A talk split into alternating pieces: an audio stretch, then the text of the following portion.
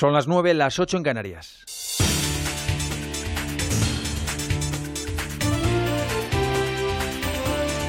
Noticias en Onda Cero. Buenas noches. El fugado Carles Puigdemont ha asegurado este sábado que el rey Felipe VI tiene una oportunidad para rectificar en el mensaje de Navidad de mañana. En una entrevista concedida a la agencia Reuters, el expresidente y candidato a volver a serlo dice que en su discurso del 3 de octubre el monarca hablaba en nombre del gobierno y no como jefe de Estado. El monarca decidió tomar parte en un grave error por parte de la política del gobierno español.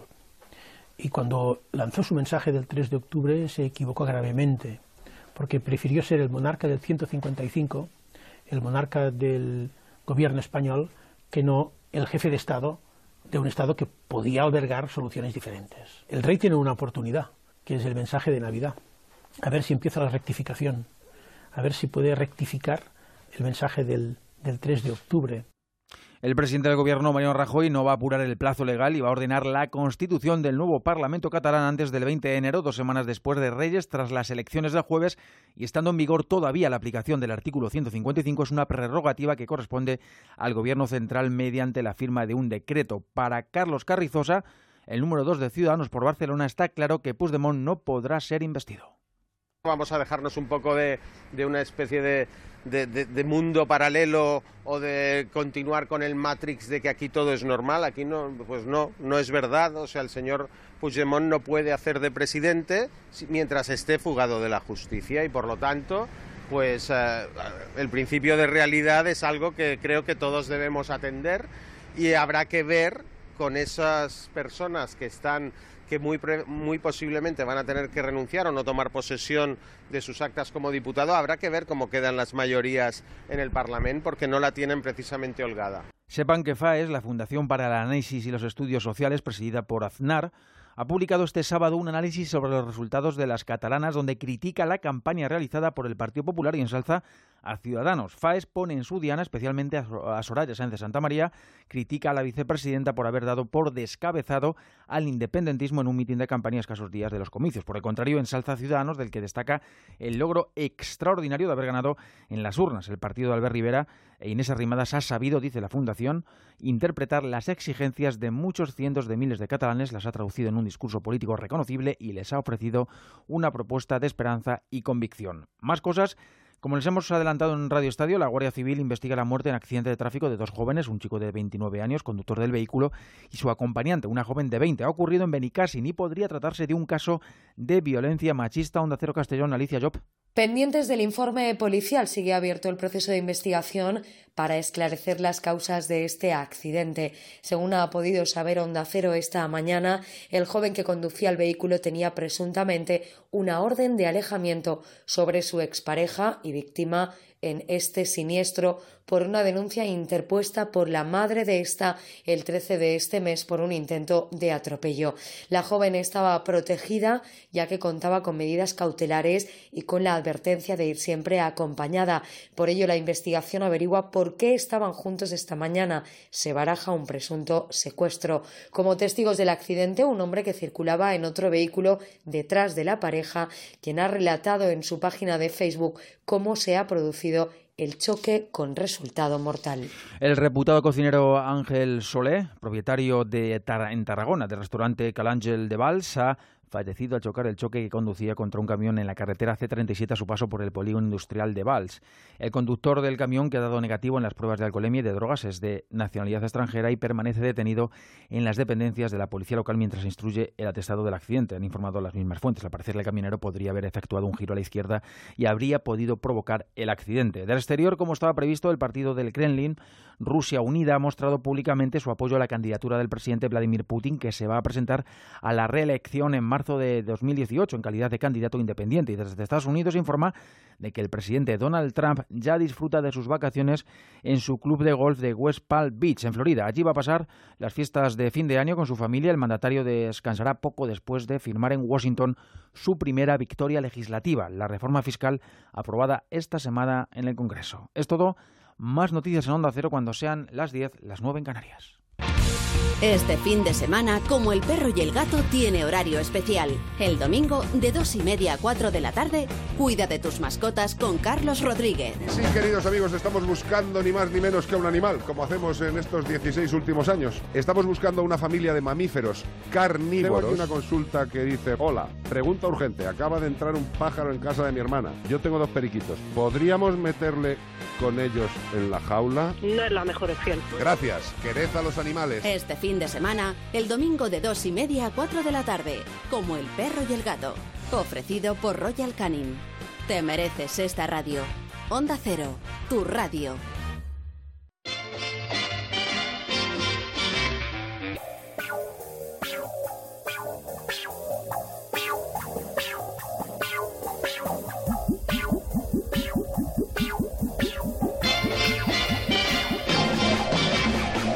Nadie es perfecto. Nacho Arias. Yo toco el ukelele y también canto. ¿También canta?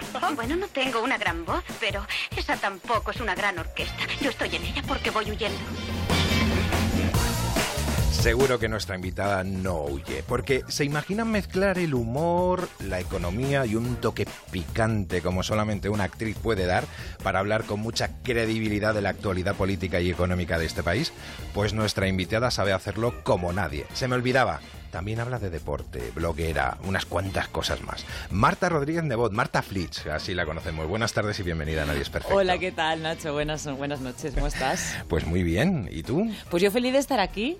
Ya, la verdad que yo no me esperaba, fíjate, te llevo siguiendo durante mucho tiempo en, en redes y lo que menos me imaginaba es que un día te sentaras aquí delante para poder hacerte una entrevista. Pues yo, en cuanto me de has lo cual dicho... encantado. Claro, yo, vamos, en cuanto me has dicho que venga, yo pues ya ves lo que he tardado. Nada, Bueno. entre nada y cero menos diez. He leído algo tuyo que dice, toda la vida queriendo ser todoterreno para garantizarnos la igualdad real con los hombres y lo único que hay de real es que las mujeres no nos enteramos. Ser perfecta, guapa, lista, energética y mantener obviamente una super sonrisa perenne está de mode.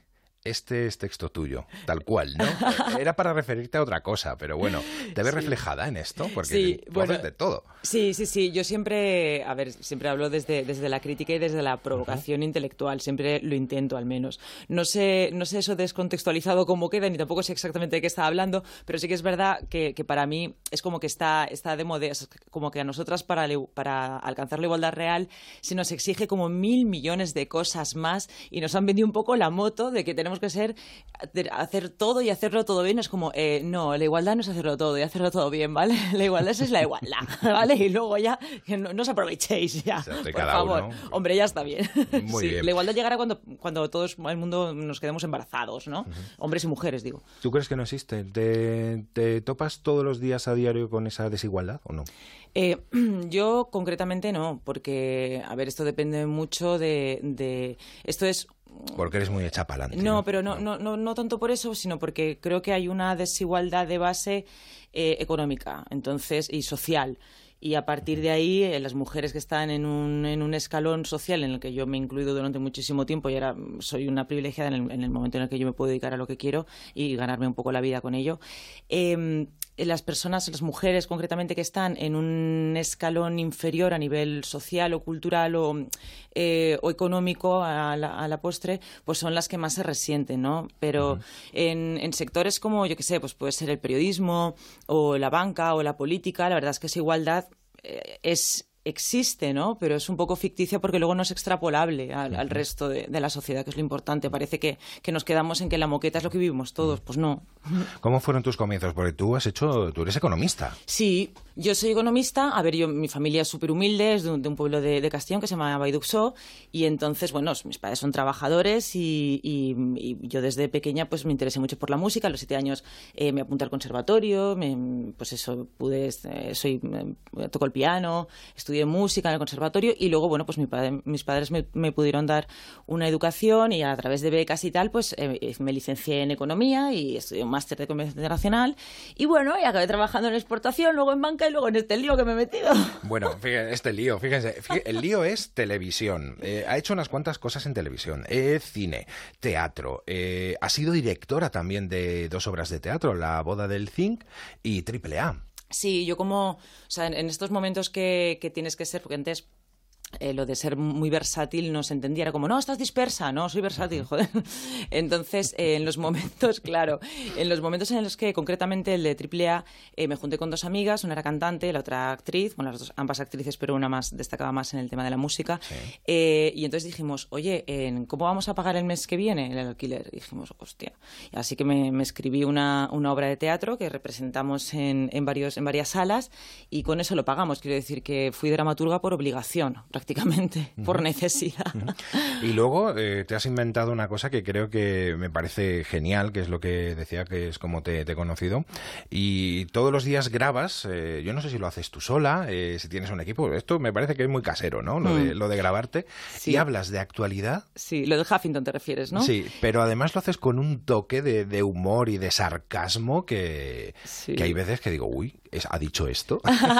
sí, yo estos, estos vídeos nacen de, pues eso, me doy cuenta que, al, ser economista y tal, veo que, que, se está trasladando una serie de, de, estrés macroeconómico a la sociedad que creo que no nos pertenece, ¿no? porque ya bastante tenemos con salir nosotros del día a día y, de, y llevar adelante nuestra pequeña microeconomía, nuestra contabilidad casera. ¿no? Entonces me di cuenta que eh, la gente se está preocupando pues, en el momento aquel de la prima de riesgo, etcétera, etcétera, eh, y, que, y, que, y que realmente se escapa la comprensión, ¿no? O, los políticos no están llegando a la, a la sociedad. Así que decido pues, empezar a explicar eh, conceptos de una forma inteligible, pues eh, económicos. Y sí, lo hago yo.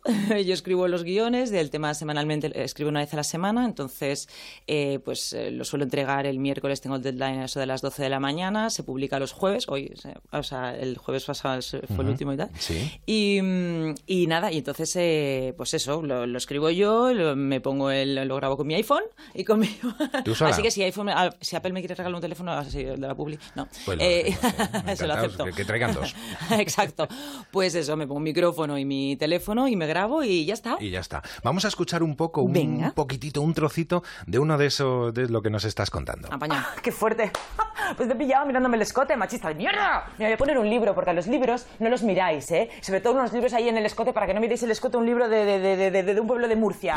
Si es que estáis muy confiados, que hasta con los huracanes y las ciclogénesis explosivas que tienen nombre de tía, os confiáis, porque decís, ay, no, no voy a matar a nadie, este no matar mosquito, y nos cargamos a todo. Y, somos las que más asesinamos cuando tenemos nombre de huracán, ¿ale? Es que lo estamos petando, estamos comiendo la tostada y no os estéis enterando, estamos alcanzando la igualdad. Bueno, está teniendo mucha repercusión todo ¿eh? esto, ¿no? Sí, sí, sí. Ha llegado para bien, para alguna que otra, algún que otro disgusto, porque la verdad que no, no te cortas nada. Nada, nada. ¿Sabes qué pasa? Que el feedback suele ser bastante bueno, pero sobre todo porque mi interlocutor, o sea, yo siempre considero que mi espectador es, un ser inteligente. Yo siempre critico eh, de una forma, eh, creo que respetuosa, a, los políticos generalmente. Este vídeo que habéis puesto, el audio, eh, precisamente criticaba que existe la igualdad, siempre me pongo como de abogado del diablo, ¿no? O sea, existe la igualdad en esferas altas de la sociedad, como es la política, en plan, no, si nosotras aquí ya tenemos política y tal.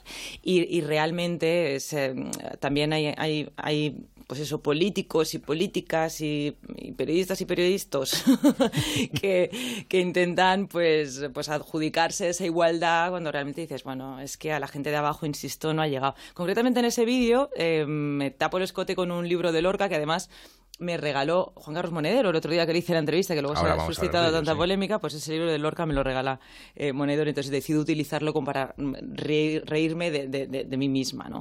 O sea que sí, y la repercusión que está teniendo, pues, sí, me, es, es, muy buena, es muy bonita y también aprendo mucho, ¿eh? porque muchas veces eh, cuando tengo el problema que cuando se descontextualiza o cuando... Sí, sobre todo es eso, se puede malinterpretar, entonces eh, tengo que estar como muy pendiente porque no quiero hacer daño a nadie, entonces no quiero que piensen que, soy una frívola y tal. Entonces, pues intento matizarlo y ya está. Tiene su parte mala, su parte buena y ya está. porque hay veces que hay gente que no entiende el humor, ¿no? O que no entiende ese ese toque de humor. Estamos hablando de una... Porque al final lo que haces viene a ser una caricatura. Exacto. Es que, es que a mí lo que me preocupa, que yo creo que se está extendiendo mucho a, nivel, a todos los niveles de, la vida, es eh, la literalidad con que se está cogiendo las cosas. O sea, creo que el sentido del humor, eh, en el sentido del humor radica la metáfora, eh, la interpretación, la ironía, el sarcasmo, la crítica, la provocación. Es que si no, no es humor, ¿sabes? Entonces, em, creo que que, en, esa literalidad, eh, eh, esa literalidad de, la interpretación encierra una falta de, plasticidad cerebral. O sea, creo que las personas menos inteligentes son las más literales, o las que menos metáfora pueden ver, o las que menos, no sé, más menos el hipotálamo desarrollado se, se, les, se, les, descubre enseguida. Claro, y entonces, claro, y también esa, esa mala leche o esa radicalización también en el pensamiento es muy peligroso. Entonces, yo creo que deberíamos tener un poco más de cuidado en el sentido en el que deberíamos aflojar un poco, deberíamos relajarnos, deberíamos poder hacer humor. Yo muchas veces me encuentro con chistes de compañeros de hace no sé cuántos años y dices, madre mía, si lo haces hoy. te crujen. Y dices, ¿cómo puede ser que me esté... O sea, la censura hoy en día a lo mejor no existe, pero la autocensura sí, que es mucho peor. Totalmente. ¿Qué le iba a decir a Martes y Trece aquella escena de mi marido me pega? Mi marido me pega, claro. Hoy, en día sería impensable todo eso. Yo creo que nos, hemos pasado de frenada. Las películas de Buñuel, totalmente, nos hemos pasado de frenada. Es que yo creo que, ya, te digo, o sea, no tanto la, censura explícita, sino la autocensura, ¿no? Con esta moral nueva que parece que tenemos. No, no, perdona. o sea, eh, al revés, o sea, flaco favor nos estamos haciendo. Una cosa es... Lo, lo que no se soporta es la falta de educación. Pero el humor, o sea, con educación y con respeto se puede hacer todo, claro. Sin duda, alguna. Bueno, lo estás haciendo a través del Huffington Post, pero lo que realmente funciona y a través de donde llega es a través de las nuevas tecnologías. Hablamos, bueno, nuevas tecnologías, ya no son nuevas, ya no son tan nuevas, ¿no? Esa palabra debería desaparecer de, de nuestro diccionario, ¿no? De las tecnologías como es las redes, las redes sociales, que es mucho más fácil todo ahora, ¿no? Que exista que existan las redes sociales. Sí, efectivamente. Para llegar a, todo el mundo. Sí, sí, sí. Mira, las redes sociales tienen dos vertientes, igual que la, que la, que la tecnología que para mí siempre será nueva porque siempre estoy descubriendo algo. es que ya tengo una edad, Nacho. Bueno, tenemos. tenemos una edad, Nacho. Pues eh, para mí tiene una doble vertiente. O sea, una que es el escaparate, que para mí es mm, sensacional el, tener un escaparate de mi, de mi trabajo y tal.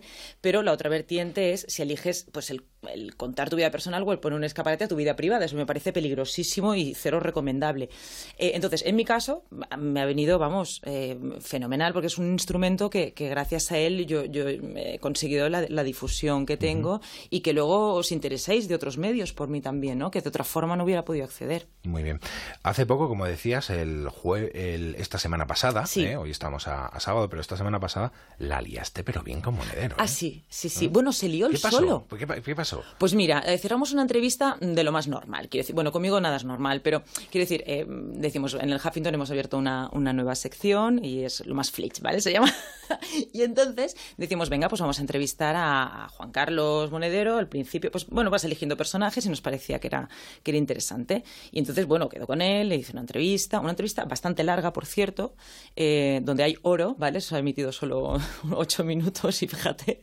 Y entonces, bueno, pues en, un ambiente de lo más eh, cordial, normal, relajado y tal. Y en un momento determinado me da un titular me da un titular, además en, la entrevista que está emitida, eh, que yo recuerdo, solo hay un corte y no tiene nada que ver con lo que luego se ha quejado, que ahora lo explico, eh, todo es como un plano secuencia, es decir, no está trucado, no está, es lo que mm. dice, es lo que hay y punto y final.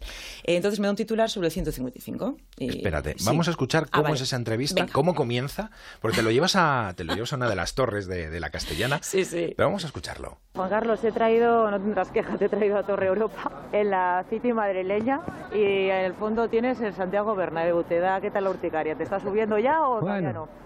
Yo soy más del Madrid Real y más Europa y menos Torres. Así que... Lanzamiento de cuchillos, ¿eh? Sí, sí, sí. Bueno, mira. Bueno, ahí entráis ya en el, hotel y llegáis a una sala donde hay una donde hay un billar. Un billar, sí, sí, sí y de repente empieza a hacer con, con las bolas de, billar, empieza a hacer unas metáforas, unas cosas que como que son la gente que está encarcelada, empieza a hablar del PP. Él, es, él es muy divertido porque va como muy a favor de obra, además tiene un espíritu como muy, muy jovial, es muy artistón, es, y le gusta, le gusta gustar, le gusta, es un ser coqueto y entonces, bueno, pues entonces eh, yo le digo, mira, llegamos al billar y entonces vamos a hacer un juego, digo, vamos a, yo le aviso, ¿no? Digo, mira, te voy a decir, esta bola es el PP, esta abuela es del PSOE y tal, a ver, ¿qué, ¿qué, va a pasar después del 21 de tal? Y entonces digo, y nosotros jugamos y tú haces la interpretación que tú quieras y tal. Vamos, cero, simplemente era el contexto, decir, mira, vamos a utilizar esto que es divertido, puede quedar dinámico y tal. Ah, vale, vale, fenomenal.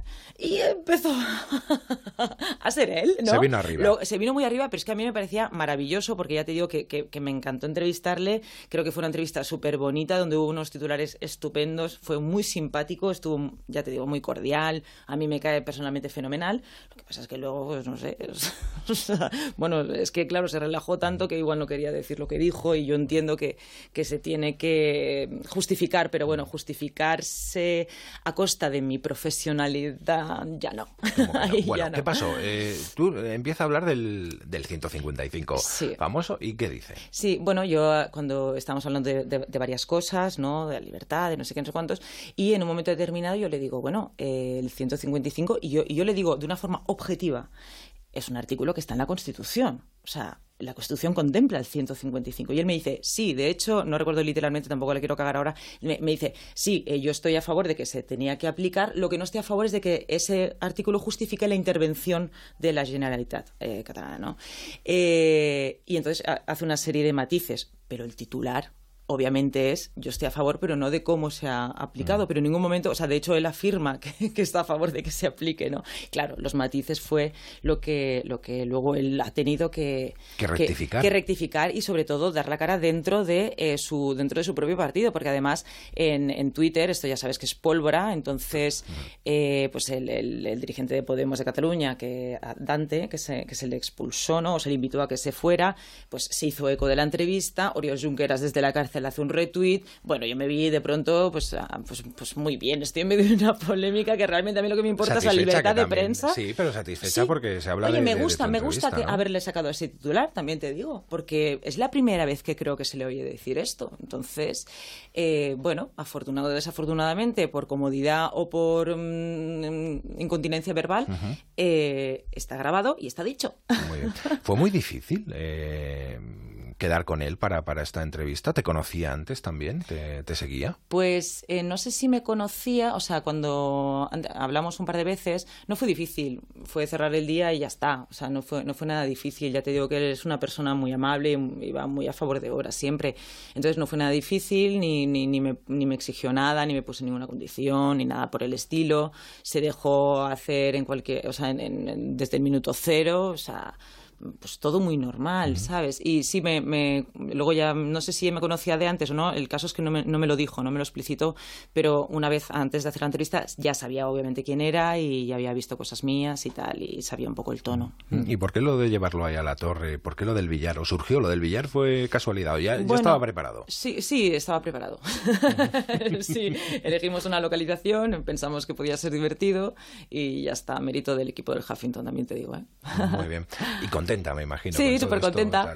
Sí, sí. ¿No te ha, no te ha sentado mal que, que haya que haya dudado en este caso, que te haya puesto en duda lo que, lo que habéis hablado? Yo, sinceramente, mira, te voy a decir una cosa, Nacho. Yo soy, como en todas las profesiones, hay buenas, malas personas, regulares y medio pensionistas. Pero yo me considero una buena persona. Entonces, y soy cero mal pensada. O sea, quiero decir, yo considero que él ha reaccionado de esa forma no porque en su fuero interno piense que yo soy una mala profesional o que yo he manipulado algo, que yo creo que, aparte explícitamente, no lo ha dicho así de esa forma. Eh, pero. Eh, creo que ha sido como una, una autodefensa con la que es, es, un mal menor que él ha tenido que hacer para, no sé, no le justifico, pero no, no sé, no me ha sentado mal tampoco, o sea, me, me ha jodido que, que, piensen en que no hay libertad de prensa o que en el Huffington no la tenemos, eso es una mentira, como una catedral, vamos, pero que me ha dado como más ternura que otra cosa, porque además es que toda la profesión se ha, se ha posicionado claramente, porque es que está grabado y tal, es como un ejercicio un poco esquizoide de, a ver, monedero, tío, pero si lo, hagas, lo, lo has dicho tú que no soy ventríloco, hombre, claro. Entonces, bueno, como era tan evidente, creo que por eso no me ha molestado. ¿Con qué te quedas? ¿Con la persona o con el personaje? ¿Le llegaste a conocer para decir, bueno, ¿es todo esto es un personaje o...? Es que creo que, que, el, que, que es, hay una mezcla, porque yo cuando estuvimos charlando un poco y tal, y yo les, le decía de corazón, digo, es que lo que se ha pasado en Podemos, son la, los, los, nuevos políticos, la nueva política uh -huh. esta, que es que de la noche a la mañana habéis sufrido el, el síndrome de estrella del rock Digo, es que de la noche a la mañana habéis sido estrellas del rock, os conocen en, toda España, obviamente, pero es que funcionáis por el mundo y os reconocen también. Entonces, esto es muy difícil de encajar, porque una cosa es que tú tengas una edad y un anclaje a, a la vida, y otra cosa es que tú tengas una madurez intelectual que eso es independiente de la cronología que lleves encima. Entonces, eh, claro, dependiendo de, lo armada que tengas tu psicología, pues lo encajas mejor o peor y te vuelves más o menos imbécil. Y entonces, en algunos casos, eh, pues, pues no han sabido gestionar bien esta, esta fama inmediata, ¿no? Y a mí me parece que él que es un tipo súper inteligente, creo que, en ese sentido pues lo ha gestionado como buenamente ha podido y él me decía una cosa fuera de, micros muy bonita, muy bonita y muy triste a la vez, ¿no? Me decía, joder, menos mal que, que, a mí cuando se me empieza a criticar muy fuerte, muy fuerte y tal, pues mi madre ya no estaba viva, porque es que yo lo hubiera pasado muy mal por la familia la gente que lo pasa verdaderamente mal es la que tiene familia y tal. Eso me llegó al alma. Y dije, hostia, es que es verdad. Es verdad, ¿no? Pero sí que es verdad mm, que, bueno, que yo en el caso de Monedero y contestando a tu pregunta, que no la quiero eludir, creo que el personaje se ha comido también un poco a la persona porque es una coraza que ya llevan interiorizada. Mm, y más con la, con la que está cayendo. ¿Cómo es el panorama actual político? Hombre, eso mm, te da mucho trabajo, ¿no? me encanta. me va a quitar el trabajo, que no es lo mismo. Sí, hay veces, hay veces que no sabemos cuál es la comedia, si es lo que pasa en, realidad o lo que os inventáis, los que hacéis un poco, los que dedicáis a hacer un poco de comedia. Sí, es que pasan dos cosas, ¿no? Primera, que, los políticos ahora pueden ser políticamente incorrectos y los humoristas tenemos que ser políticamente correctos, lo cual me parece fascinante, o sea, me parece, vamos. Eh, y, luego que, es como que se, ha aceptado ya un, montón de códigos, no sé, no sé. Eh, ¿Cuál es la pregunta? que, cómo veo yo el panorama, ¿no? Bueno, pues el panorama lo veo eh, a nivel económico, pues, que, nos están vendiendo una salida de la crisis que no se ha producido por un montón de cosas aburridísimas que te podría estar explicando, pero eh, vamos, básicamente creo que, que aunque crezca el PIB, cuando los indicadores que que, indican, valga la redundancia, el desarrollo social no, no crecen es mm, porque, porque la sociedad se está polarizando. Es decir, los ricos son más ricos, los pobres son más pobres y los recortes son evidentes. Y la, ley de dependencia tiene menos presupuesto, o sea, las dotaciones en los presupuestos para las partidas de gasto social pues eh, decrecen o se, o se recortan. Entonces, pues esto no es una gran noticia que se diga. Pero bueno, esperemos que la, la política, no sé, yo tengo mucha mucha esperanza en, en la izquierda, en la, izquierda o, o, que, o quien piense en el ser humano, o sea, me vale, ¿eh? me vale, como si quiere ser verde. Que gestionen, alguien que gestione. yo siempre he dicho que es algo ya no es una cuestión de color político y demás, sino alguien que gestione, ¿Alguien? que, haga una buena gestión de, de, de, los recursos de, este país. ¿no? Claro, es que yo no me imagino, yo de verdad que no me, me, explota la cabeza de pensar que alguien no utiliza la, política económica para favorecer al ser humano. O sea, eh, ¿quién inventó a quién? O sea, el ser humano a la economía o la economía al ser humano, porque es que parece mm, que le debamos algo a... No, son por intereses personales y entonces, pero la, economía que claramente es la más eficiente, que es la que no se roba y tal, es la que, la que está al servicio, en la que no se roba, que es bastante interesante ahora el tema, y en los países fiscales también, pues eh, es aquella en la que se pagan unos impuestos para luego poderlo invertir en políticas sociales y, y hacer crecer el estado de bienestar. ¿Qué te consideras más? ¿Economista, humorista? Porque antes hablabas ahora, dices, bueno, los humoristas, te has definido como humorista, pero ¿qué te consideras más? ¿Humorista, economista, de todo un poco? Sí, yo me considero una, me gusta el arte, entonces yo creo que soy más una comunicadora, creo, creo que me, me, identifico más con el tema de la etiqueta de comunicadora. Eh, luego yo estudié económicas no porque pensara que, me apetecía un montón, porque no tenía ni idea lo que era ni para qué servía, simplemente yo pensé que era una carrera fácil, yo pensé, digo, esta me lo saco yo rápido y tal, y, es versátil y, no, y gano dinero y ya está, y se acabó. Y si luego me quiero dedicar a otra cosa, pues ya está, pero ya tengo la carrera, como un, como un comodín que tenía ahí. Pero no, luego la, al, estudiarla y tal me, entusiasmó y sobre todo la, la macroeconomía es lo que más me gusta, pero vamos, yo creo que comunicadora, eh, persona humana y economista. Bueno, y humorista, porque también lo hace muy bien. vamos a escuchar una cosa, vamos a escuchar una cosa muy curiosa y de un proyecto que se ha dejado de hacer, pero enseguida lo vamos a retomar y me cuentas un poco. Vale. ¿Esa cosa es un tío? Sí, creo que sí. Madre mía. ¡Sube!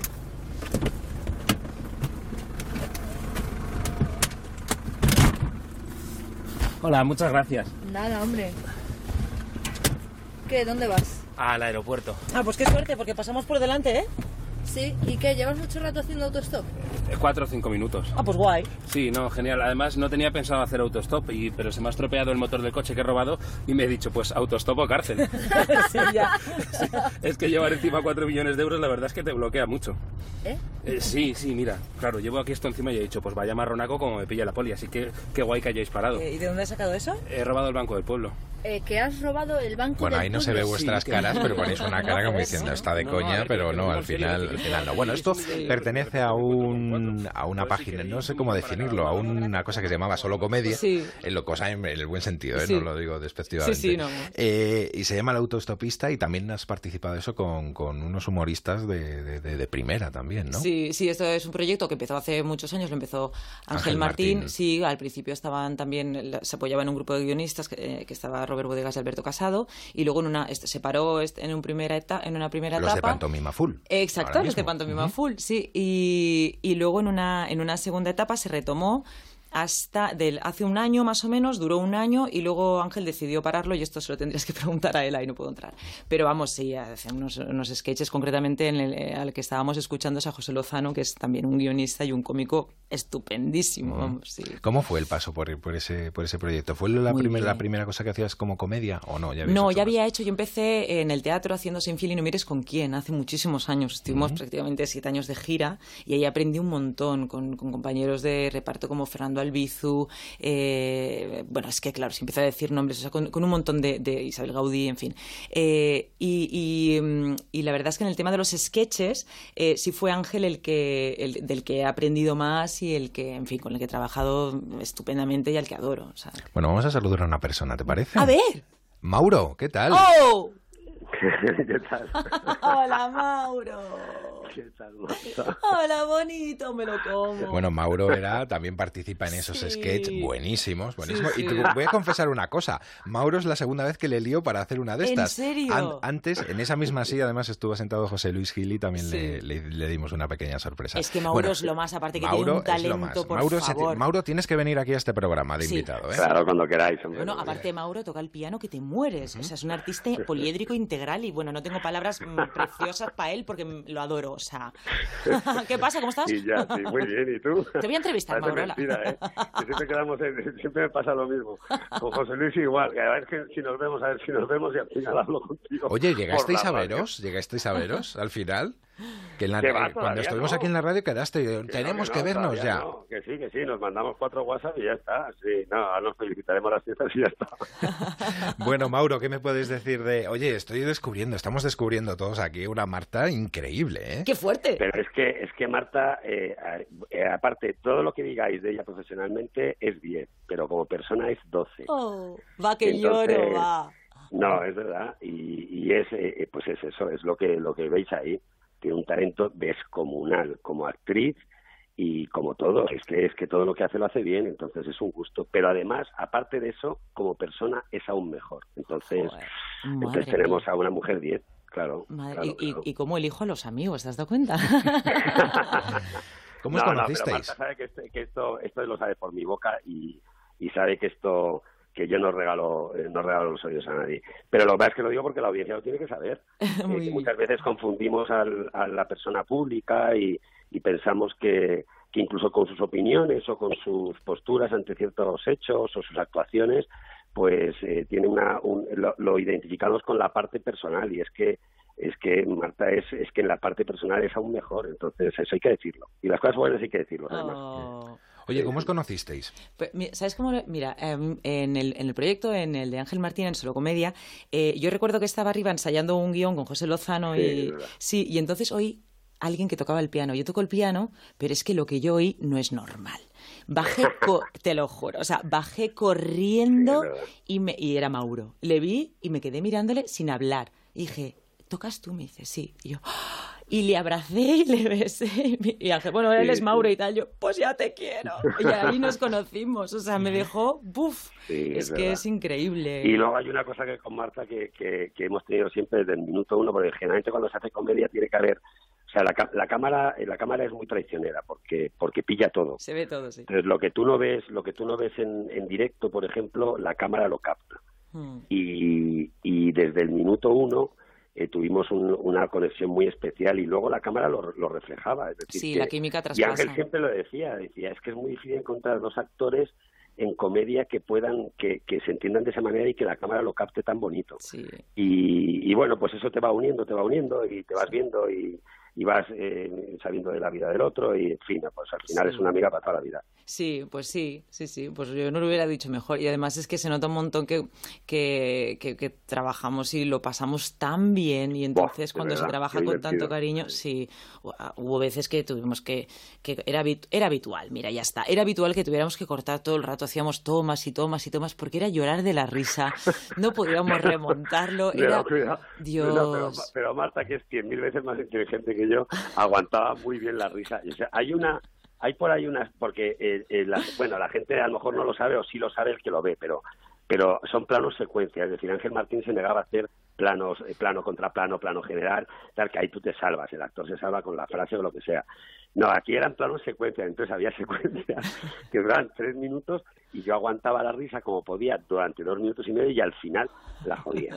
Y entonces otra y otra vez empezar a una vez que hicimos treinta y pico. Muy fuerte, era desesperante, era llorar de la risa, pero no, pero tener hambre, vamos a parar. no, muy divertido, muy divertido, sí, sí, sí. ¿Y cómo fue aquella etapa de, cuántos que, que llegasteis a grabar? Porque hubo unos cuantos, yo estuve mirando y había... Pues igual que grabamos una vez a la semana y grabamos igual tres o cuatro al día, ¿no, Mauro? Sí, sí, muchos, muchos, grabamos muchísimo, sí. Ángel escribía durante toda la semana, de, desplegaba su talentazo también en eso y, nos, y luego llegamos nosotros y éramos los, sus, sus, muñecos y nosotros encantados de ser sus muñecos sí, sí, sí, sí, exacto sí. muy, muy divertido muy una etapa preciosa preciosa, que tuvo mucha repercusión ¿no? en redes Sí, la verdad. muchos seguidores. Gustaba, sí, gustaba mucho, gustaba mucho, sí, porque además eres un humor muy, muy con el que te puedes identificar, ¿no? Es una crítica muy directa y, sin pelos en la lengua y muy, muy de verdad. Entonces yo creo que es que las cosas sin censura funcionan muy bien. Sí, la verdad. cuando se confía en el ser humano, cuando se confía en el criterio del ser humano, la cosa funciona muy bien. no hay que tener tanto miedo, ¿no? Y luego hay una, hay una cosa que, que en comedia funciona, que yo creo que es el 75% de la comedia que es estar relajado. Claro. Que es otra cosa que capta la cámara. Si tú estás relajado porque estás entre amigos y sabes que, que te estás divirtiendo, estás tu play, ¿no? Jugando. Y pues eso lo capta también la cámara y no tenías ninguna, no había ninguna presión de nada, de, exigencia de nada, entonces todo sale así. Y trabajar con la... Encontrar un proyecto así es muy difícil. Sí, y trabajar con la verdad, ¿no? Que en comedia parece que no puedas trabajar con la verdad y sí que se puede, claro. Antes lo comentaba Marta, no sé si estabas, no sé si estabas escuchando o estabas, estabas al otro lado del teléfono. Eh, estaba piano. Eh, estabas tocando el piano. ¿Estás, ¿Estás, sentado ahora? No, ahora estoy en el salón de piano. Ah, es lo más, es lo más. Bueno, no, pues si nos tocaba un poco el piano para ver cómo tocaba, aunque, fuera, por, teléfono. Se te va la pinza escuchándole. Bueno, bueno, bueno. bueno eh, decía que falta mucho sentido del humor, ¿no? Sobre todo que, hay mucha gente que no se lo que se lo toma muy mal y es simplemente tú tú piensas que, pasa lo mismo en este país, que estamos demasiado cabreados todos con lo que está pasando. Yo es que pienso que, vivimos una, yo lo siento mucho, eh, eh, vivimos una etapa de mucha censura de, y, la peor censura que hay que es la autocensura. ¿Ves? Es lo que yo decía. no, no, podemos no podemos olvidar una cosa y es que todo aquello que se haga encima de un escenario no tiene límites. Claro porque si no sería una estafa. Si tú pagas 35 euros por ver comedia, la que sea, ¿eh? la que esté salida de tono, que eso también sería definible, pero eh, sería una estafa. Si, eh, confundimos el escenario, la novela, el cine, la obra de teatro, eh, el cuadro, el dibujo, lo confundimos con, eh, con, una censura que no tiene que existir. El escenario, por eso existen los artistas, es porque no existe la censura. Y a partir de ahí, cogértela con papel de fumar, me parece que hoy en día es dramático. Que hagas un guion y que no, que se va a molestar el lobby gay, que se va a molestar el lobby eh, judío, que se va a molestar el lobby musulmán, el lobby católico, el lobby de la derecha, el lobby de la izquierda. venga, por favor, esto es un espectáculo. Puedes hacer lo que te dé la realísima gana. Y a partir de ahí, tú pagas la entrada o no la pagas. Pero eso de, no, es que esto vamos a hacer una, la ley mordaza, la ley. Venga, ya, por favor, ¿eh? No. El señor Salman Rushdie se tiró 30 años metido en una cueva porque a un imán le dio por decir que los versos satánicos eran un atentado contra Mahoma. ¿Perdón? Hmm. No, y, yo y aquí sí que me enfado, ¿eh? porque considero que el artista está por encima de la sociedad. En un escenario, A partir de ahí, el día que yo ponga arroba mauro-urquiza, me cago en no sé qué, me pueden crujir. Pero en un escenario puedo cagarme en quien me dé la gana. Hombre, claro, claro, yo estoy Y lo tengo totalmente, clarísimo, ¿eh? totalmente de acuerdo, vamos, totalmente de acuerdo. Y lo que no hay que nunca hay que olvidar lo que hablábamos antes, eh, la falta de respeto. Siempre Claro, tiene que haber un si con educación. pero con, con pero eso yo creo el- que se Lo único lamentable es la mala educación. El resto, pero por favor, o sea, se puede hacer todo. Puedes hacer lo que quieras, Claro. porque si no vivimos vivimos en un estado en un estado y y hablo en general, ¿eh? vivimos una sociedad que es que, que, que se que se está poniendo la mordaza a ella sola.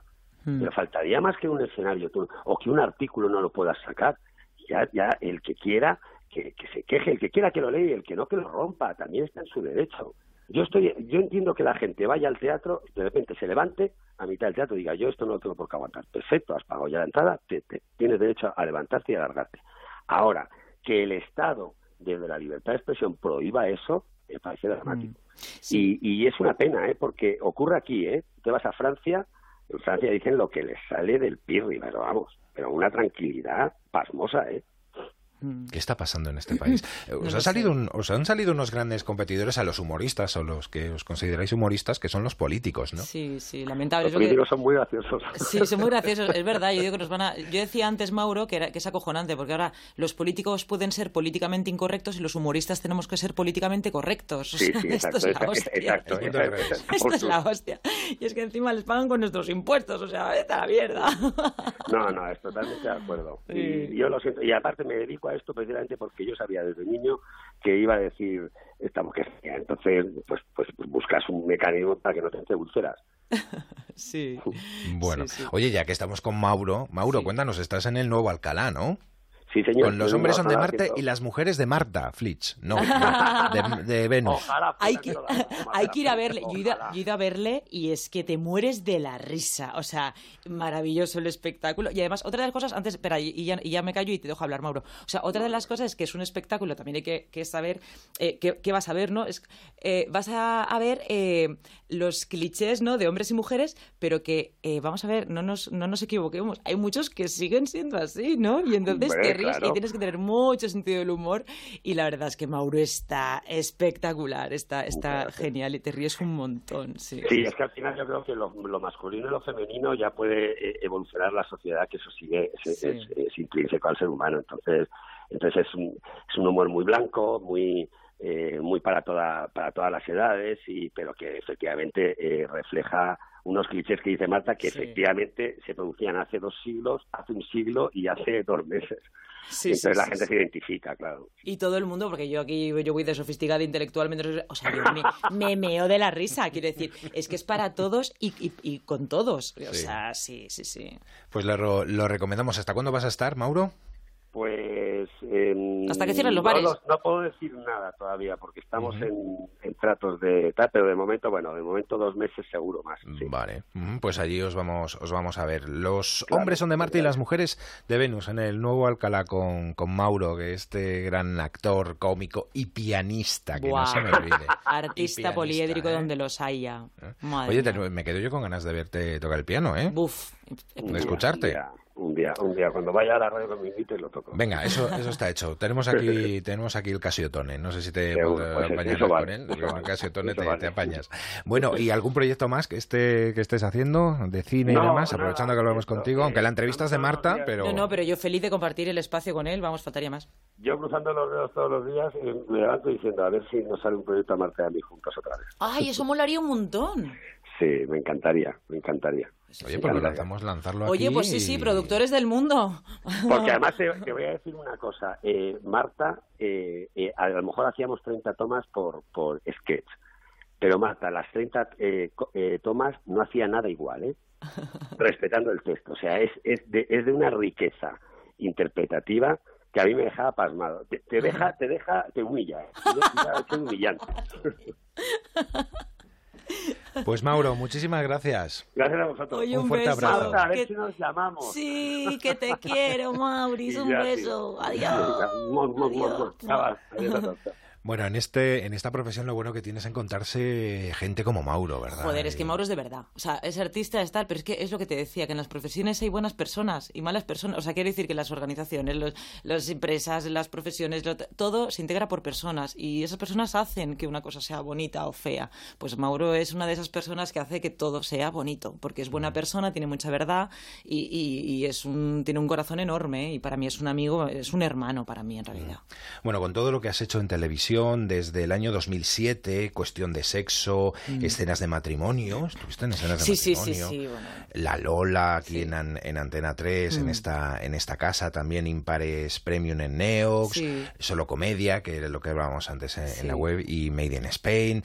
En cine también has hecho muchas cosas. ¿Te gusta el cine? Me encanta, me encanta el cine. O sea, me gusta todas las disciplinas, eh, porque en, realidad lo que distingue uno de otra es el tiempo que tardas en respirar o el, tiempo de espera o el tiempo es la que define las cosas. ¿no? En televisión todo pasa muy deprisa. Cuando se graba, generalmente que está más o menos eh, organizado, ¿no? porque también estuve en Amares para siempre y entonces aquí funciona como un hospital. Quiero decir, funciona perfectamente. O sea, eh, tienen perfectamente planos, claros los planos, el, en fin, está, el traveling está montado, ta, ta, ta. Entonces la cosa va muy deprisa, ¿no? Te da muy poco tiempo, prácticamente pasa primera toma, una de ensayo y, y la que se graba se queda, eh, porque tiene un, pues eso, es una telenovela, por ejemplo. En los cines es más reposado, o sea, eh, tiene, tienen, pues eso, esperas. En el cine siempre se dice que te pagan por esperar, ¿no?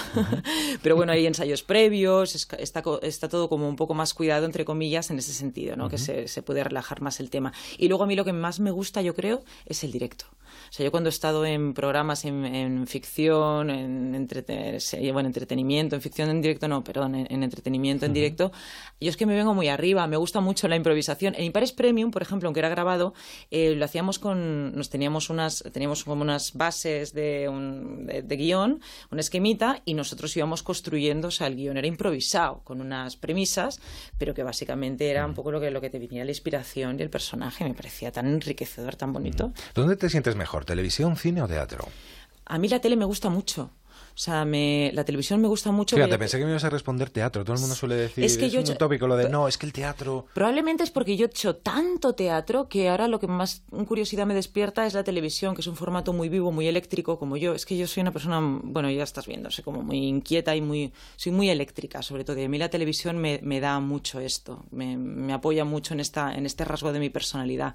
El teatro me gusta muchísimo, ya te digo que para mí es fundamental en la formación de un artista. Yo empecé haciendo teatro y te curte, aparte es que, bueno, tienes el mismo, el libreto siempre es el mismo, pero las cosas pasan siempre por primera vez en escena y se aprende continuamente y te da tiempo a explorar muchísimo los personajes y tal.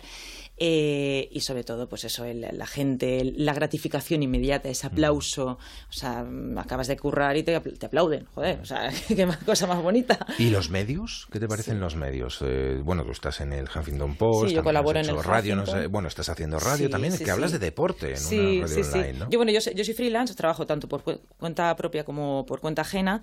Eh, quiero decir que soy una persona independiente, que elijo los proyectos y afortunadamente me, llaman y, me, me parece apasionante todo lo que me proponen. O sea que sí, eh, trabajo en varios formatos y en varios sitios. Y, los medios me parece, pues eh, a mí, por ejemplo, en cuanto al tema de la censura que estábamos hablando antes, a mí no me han censurado nunca en ningún sitio. Pero, pero ni en, programas de por la mañana de televisión, sea Telecinco, Antena 3 o lo que sea, o en ningún sitio, ni ninguna, ni ningún artículo, ni por supuestísimo en el Huffington, ni de coña jamás, eh, en ningún sitio. O sea, nunca, nunca se me ha advertido se me ha inducido a no decir, se me ha asesorado en ese sentido, por utilizar un eufemismo. Eh, nunca. O sea, que yo en ese sentido creo que, que, la, que la, censura no, existe tanto eso como la autocensura que hablábamos antes. Si, yo te hmm. si, yo te pregunto tu película favorita, ¿cuál me dirías? Pues mira, una que mi película favorita, no sé si sobrevive en el tiempo, quiero decir, eh, por lo que emocionalmente, el recuerdo que tengo yo emocional de la película, por lo que significó para mí en ese momento de mi vida. No quiero decir que sea ni la que mejor factura tiene, ni la mejor película, ni, ni la que a lo mejor más me guste a mí, pero sé que me impactó, me produjo un impacto emocional importante Lost in, Translation de Sofía Coppola, porque fue un momento en el que yo estaba en un momento muy introspectivo y me, y me sentí muy, muy identificada con, con la soledad. ¿no? Entonces me, me impactó, me gustó, simplemente por, por eso. ¿Y alguna clásica? Eh, uy, me gustan un montón. lo que pasa es que yo también de memoria ¿El golpe? fatal. El golpe, hombre, el golpe me encanta. Te vimos hace poco en el Cinemascopazo. claro, en el Cinemascopazo. Yo estuve allí, claro, la comenté. Arturo González Campos, buenas tardes. Por favor. Marta ¿Pero qué pasa, Arturo? Pues muy bien, alta y guapa como de costumbre. ¿Qué tal tú? Estás, la verdad es que estás para comerte, la verdad que es una maravilla. Es, una maravilla de ser Oye, humano. Qué, qué bien saludarte, Arturo. Qué bonito encontrarte. Que Nacho, que es otro, otra gominolita de fresa, eh, pues me ha dicho, oye, que, voy a tener a Marta Flis. Digo, por favor, ¿me puedes poner con ella? Por, favor, qué maravilla. Que quiero que vuelva a Cinemascopazo. Hombre, yo voy favor. cuando me diga, es que, es que me ponéis las cosas tan fáciles, de verdad, pues ¿cómo lo voy a ir? Pues claro, pues ya está, cuando quieras, pon fecha, hombre, Arturo. Pues vente, hombre, claro que sí. ¿Cómo se os ocurrió llamar a, a Marta para el Cinemascopazo? No se nos ocurrió, estábamos locos. Yo creo que creamos Cinemascopazo para que pudiera venir Marta Flix. Pues como este programa, te puedo decir Claro, igual que este programa, claro. lo he creado para que viniera Marta. Nos apetecía muchísimo tenerla porque porque es una es, es una cabeza que piensa que piensa en perpendicular, que son las cabezas más interesantes, ¿no? Mm. Y, y claro, y traerla, y además traerla con un clásico. Y si eh, habéis visto que decías tú, Nacho, que sí que lo has visto, el programa en el que hablamos del golpe, de repente, pues Marta saca esa esa economista que lleva dentro y empieza a contarnos cómo se llega a la situación eh, económica en la que vivimos eh, esas historias de Robert Redford y Paul Newman en el golpe y tal, y de repente la película El golpe que ya es maravillosa per se, pues se convierte en una cosa interesantísima y apasionante, ¿no? Sí, sí, sí, esa dimensión es que todo tiene una... Claro, el contextualizar las cosas es por qué era tan importante en ese momento. Pues sí, había una, una, una crisis eh, que, que, que inducía o obligaba, mejor dicho, prácticamente, a que la gente tuviera que buscarse la vida, ¿no? Claro. Y sí, claro, y luego claro. esa dimensión que deis vosotros que me parece interesantísimo, esa dimensión pues, de todo el anecdotario de directores, de, de trama, de todo. Yo aprendí un montón y me lo pasé. Es súper recomendable, le, hablo a todo el mundo de- del programa. Qué maravilla, como te lo Sí, agradecemos. sí, sí. De verdad que labor tan bonita estás haciendo retirándonos de la calle a Juan y a mí. Gracias, de verdad, gracias. Yo lo que quiero es sacarte a los bares, joder. Gracias, gracias. Ya era hora que alguien se preocupara de que yo fuera lavado por la calle, por lo menos. Enhorabuena, Arturo, porque yo también te puedo decir que soy un, soy un seguidor. Eh, yo sé que tú tienes mucha. Bueno, no, yo y todo el mundo que te conoce, eres una de las eh, grandes humoristas de, de este país. Sí, sí, sí. Bueno, eso Sí, la gente que no sí. me conoce puede llegar a pensarlo, sí. ¿Cómo ves a Marta? Fíjate, lo de mezclar la, la economía, mezclar el humor en su columna que hace en el Huffington Post, a mí me parece genial. Yo es que no creo que mm, eh, sea posible una mente inteligente que, que no sea divertida. Claro. O, o tiene las dos cosas, o una de las dos no realmente no le está funcionando muy bien. Y lo más probable es que se crea más inteligente de lo que es. Yo no creo que nadie que sea eh, inteligente no puede no reírse de muchas situaciones que se ven a lo largo del día, no reírse Mm. de uno mismo, no reírse de la manera en la que estamos leyendo las noticias según quien nos las cuenta, no reírse de un montón de cosas. Entonces, A mí es que me día- parece que van unidos. Sí, a mí el otro día me preguntaban, eh, eh, ¿por, qué, ¿por qué hay que reírse? ¿no? Yo decía, joder, para estar cuerdo. Es que no se me Claro. ocurre otra posibilidad. Claro, sí, si el, no, eh, sí. el humor no deja de ser otra cosa que poner en solfa todo lo que nos rodea, ¿no? Sí. Y ya está, y eso, es- eso también es la inteligencia. La inteligencia es plantearse que todas las cosas no son una única verdad, que todas las cosas están llenas de grises y analizar esos grises, ¿no? Y los puedes llevar por la por el análisis más profundo o por la risa, Claro. porque al final son lo mismo. Y sobre todo ponerlo todo en duda, ¿no? Decir, oye, ¿y Eso si nos planteamos esto, ¿qué pasa? No tengo la respuesta, Claro. ¿eh? Pero ahí lo dejo, que creo que es lo interesante, ¿no? La reflexión.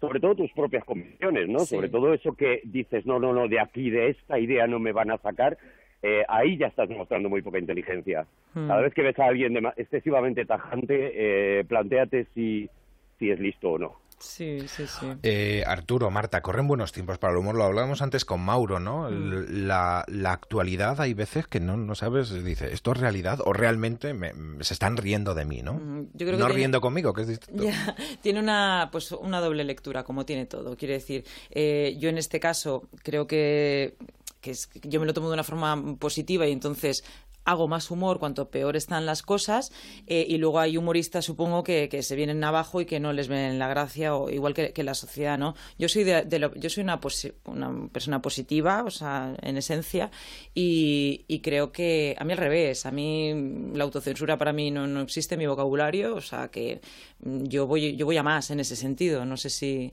no sé, o sea, para mí es importante el humor y, sobre todo en, los peores momentos es cuanto más eh, se tiene que, crecer en ese sentido. No son malos tiempos para el humor, sí y no. Sí para, los humoristas que se autocensuren, no para la sociedad que se autocensure, y no para las personas que, queramos aprovechar para, precisamente todo lo contrario, para volcarlo en el sentido opuesto. ¿También crees que hay mucha autocensura, Arturo? Eh, sí, es que yo creo que es un momento maravilloso para el humor y otra cosa es eh, que el momento sea difícil para hacer público ese humor. Hmm. Eh, o sea, hay millones de motivos, eh, si, eres una, si eres una mente analítica, como decíamos antes, para reírte de casi todos los bandos, de los millones de bandos además que hay.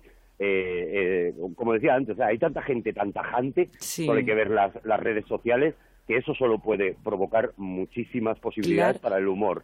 Ahora, que es verdad que es cada vez un poquito más difícil hacer humor porque siempre va a haber alguien que se ofenda, etcétera, etcétera, sí, pero el humor está ahí, o sea, lo puedes, lo, lo, puedes fabricar. Luego, ya que lo publiques o no lo publiques, pues ya cada uno como dice Marta, ella no se autocensura y hay gente que se, autocensura en exceso. ¿no? Sí, de todas formas me da la impresión que, las personas están interpretando el humor o la crítica o tal de una forma eh, como muy personal, en plan, no, no, que esto no es mm. personal, que, esto, no, claro. no va contra ti, tío, amplía un poco el, las miras, que no, no, no es un tema personal, no te lo lleves a, eso. Claro, pero es, el problema de creer que tú eres tu, tu idea. Narcisismo también primero tú no eres una sola idea y segundo tú no eres tu idea. Es decir, si yo me meto con una idea tuya que tú tengas, me da igual, política, eh, mm. futbolística, religiosa, la que sea, eh, eh, me estoy metiendo con esa idea, no contigo porque tú sigas esa idea. Mm. Y, y, a lo mejor esto te puede ayudar a decir, bueno, sí, es verdad, esta parte tiene razón y relativizar un poco, ¿no? Pero está todo el mundo ahí como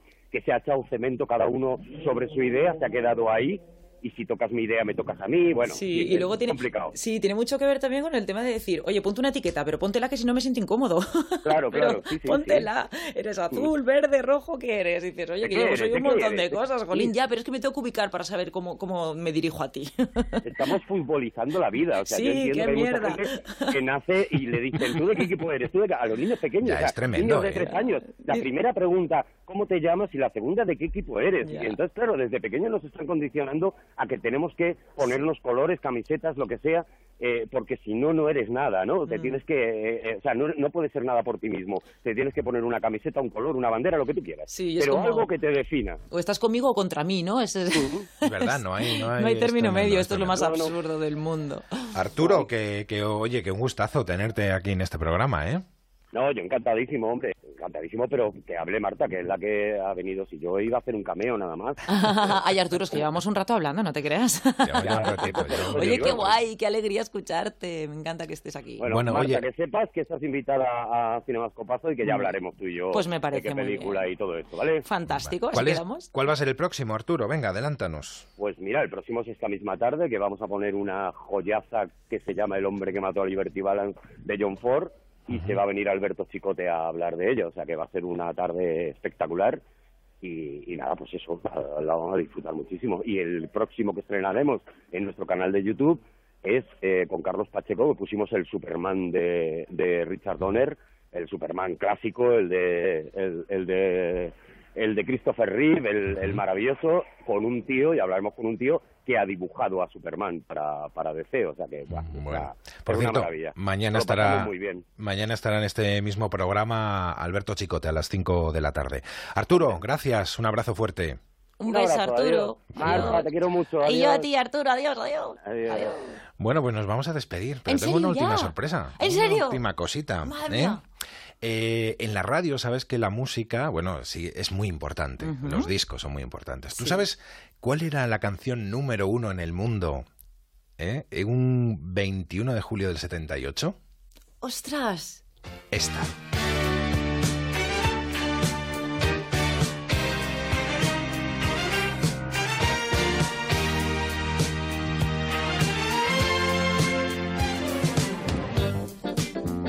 ¿Sabes quién es Andy Gibb? De los Billys. ¡Oh, de los Billys! Claro. Shadow Dancing de Andy Gibb. Me encanta. Eso sonaba, era número uno un 21 de julio del 78. Oye, Marta, que ha sido un placer Bueno, tenerte bueno, aquí. bueno, ¿eh? el placer ha sido mío totalmente y gracias por las sorpresas y qué motivo todo y qué bonito, hijo. Te hemos conocido un poquito más, que era lo que era lo que queríamos y hemos descubierto una Marta increíble. O Ay, sea que bien. muchísimas gracias por haber estado con nosotros. Mucha suerte. ¿Proyectos así ya que tengas en mente? ¿Cosas nuevas? ¿o No te lo puedo decir. Haciendo, pues no me lo Bueno, Pero es bonito, dirás, es bonito, Ya me sí. lo dirás, Te ya lo nos lo diré dirás y lo conoceremos. Marta, muchísimas gracias. Gracias a Un vosotros, beso muy Nacho, fuerte. un beso.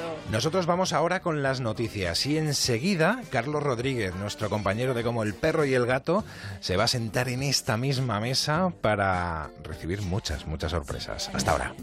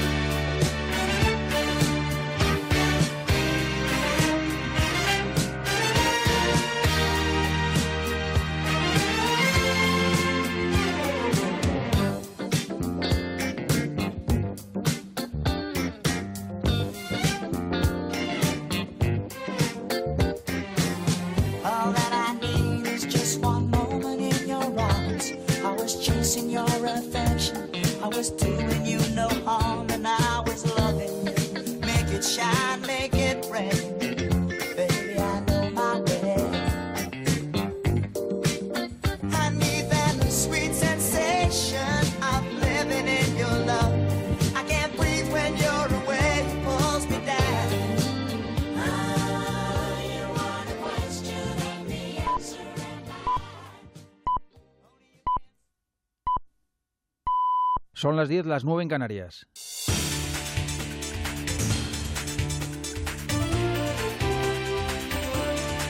Noticias en Onda Cero. Buenas noches. Desde Junts per Catalunya, la marca del fugado Puigdemont multiplican los mensajes hacia el rey. Esta tarde el portavoz y diputado electo, Eduard Pujol, ha pedido a Felipe VI que retome la figura de árbitro que siempre ha tenido el jefe de Estado y que no riña y se posicione al lado de una determinada postura en el conflicto político de Cataluña. Casi de modo simultáneo, su jefe desde Bruselas concedió una entrevista a la agencia Reuters en la que ha combinado al monarca a que aproveche su mensaje de Navidad de mañana para rectificar, que no sea la voz del gobierno. Además, insiste en sentarse con Rajoy para hablar de todo. Yo quiero volver a Cataluña eh, lo más pronto posible. Si no se permite que yo sea investido presidente, hay una grave anomalía en el sistema democrático español. Y simplemente he pedido hablar sin condiciones. Y a decir, no, es que usted debe renunciar a hablar de la independencia y a exponer una condición. Yo no le pido al señor Rajoy que abandone su idea de unidad de España. Digo, vamos a hablar, hablar de, de todo, pero sobre todo de lo que quieren hablar los catalanes. El ex vicepresidente de la Generalitat y cabeza de lista de Esquerra, Oriol Junqueras, preso en la cárcel madrileña de Extremadura, ha dicho que se pone al servicio de la libertad y de la justicia social, de la democracia y de una sociedad que tiene el derecho a ser lo que quiera. Ciudadanos, recuerden, formación ganadora del 21D, espera a ver qué hacen los independentistas antes de decidir sus próximos pasos en Cataluña, porque dudan de que los candidatos en prisión o huidos en Bruselas puedan ejercer sus funciones y advierten de que su mayoría no es holgada. Carlos Carrizosa, portavoz de la formación naranja en Cataluña y diputado electo. recordarle al presidente Puigdemont que él ya no es la fuerza más votada y que no se puede estar de espaldas a una mayoría de los catalanes perpetuamente. Por tanto, que recuerden que tienen solamente el 45% de los votos y por lo tanto que actúe en consecuencia con ese afán de cambio que tiene mayoritariamente la parte más, eh, más eh, mayoritaria, valga la redundancia, de los catalanes. Sepan que cinco autonomías van a cerrar este año sin aprobar a tiempo sus presupuestos para 2018, entre ellas Cataluña, cuyas cuentas públicas de 2017, intervenidas por el Gobierno central, se van a prorrogar automáticamente el primero de enero. Salvamento Marítimo ha rescatado a 28 inmigrantes, entre ellos cinco mujeres, de una patera que ha sido localizada a 33 millas náuticas de Almería y que era buscada desde esta mañana en el mar de Alborán. Durante el sábado se han interceptado seis embarcaciones y rescatado a 95 personas. Cuatro de esas pateras han sido localizadas en el estrecho, dos en el mar de Alborán. Por mar y por tierra, porque este sábado un grupo de 800 subsaharianos han intentado con las primeras luces asaltar el vallado fronterizo de Ceuta. 33 han logrado encaramarse a lo alto del paso fronterizo, aunque sin llegar a entrar en la ciudad. Las autoridades de nuestro país han procedido a entregarlos a Marruecos. Del exterior, datos del balance sangriento en México. A punto de acabar el año, este 2017 ya el peor en número de asesinatos de las últimas dos décadas, 23.101 crímenes en el país azteca, algunos tan impactantes como los seis cadáveres que hace dos días aparecían colgados de un puente del estado de Baja California. Incremento de violencia ante la que el gobierno coincide con la reciente promulgación de la polémica Ley de Seguridad Interior que formaliza el papel de las Fuerzas Armadas de aquel país en la seguridad pública. Noticias del deporte, Ángel Rubiano. Termina la liga en 2017 y lo hace con la victoria del Celta de Vigo en Riazor, 1-3 ante el Deportivo de La Coruña, resultado que deja al conjunto deportivista en puestos de descenso directo. Por arriba, el Barcelona aumenta la distancia con sus perseguidores tras su victoria esta mañana en el Clásico 0-3 con los goles de Suárez, Messi y Aleix Vidal y de la derrota esta tarde del Valencia 0-1 ante el Villarreal. El Barça le saca 9 puntos al Atlético de Madrid, 11 al Valencia, 14 al Real Madrid y 16 al Sevilla. En segunda también termina la jornada con la victoria del Huesca 1-2 ante el Y el triunfo del Oviedo 3-0 ante la Cultural Leonesa. Y en baloncesto acaban de terminar dos partidos de la Liga ACB, el Gran Canaria 83, Betis 90 y el Juventud 81, San Pablo Burgos 88. Antes, el UCAM Murcia ganó al Zaragoza, el Estudiantes Abradoiro, el Fuenlabrada al Tenerife y el Andorra al Bilbao Basket. Terminamos más noticias en Onda Cero cuando sean las 11, las 10 en Canarias.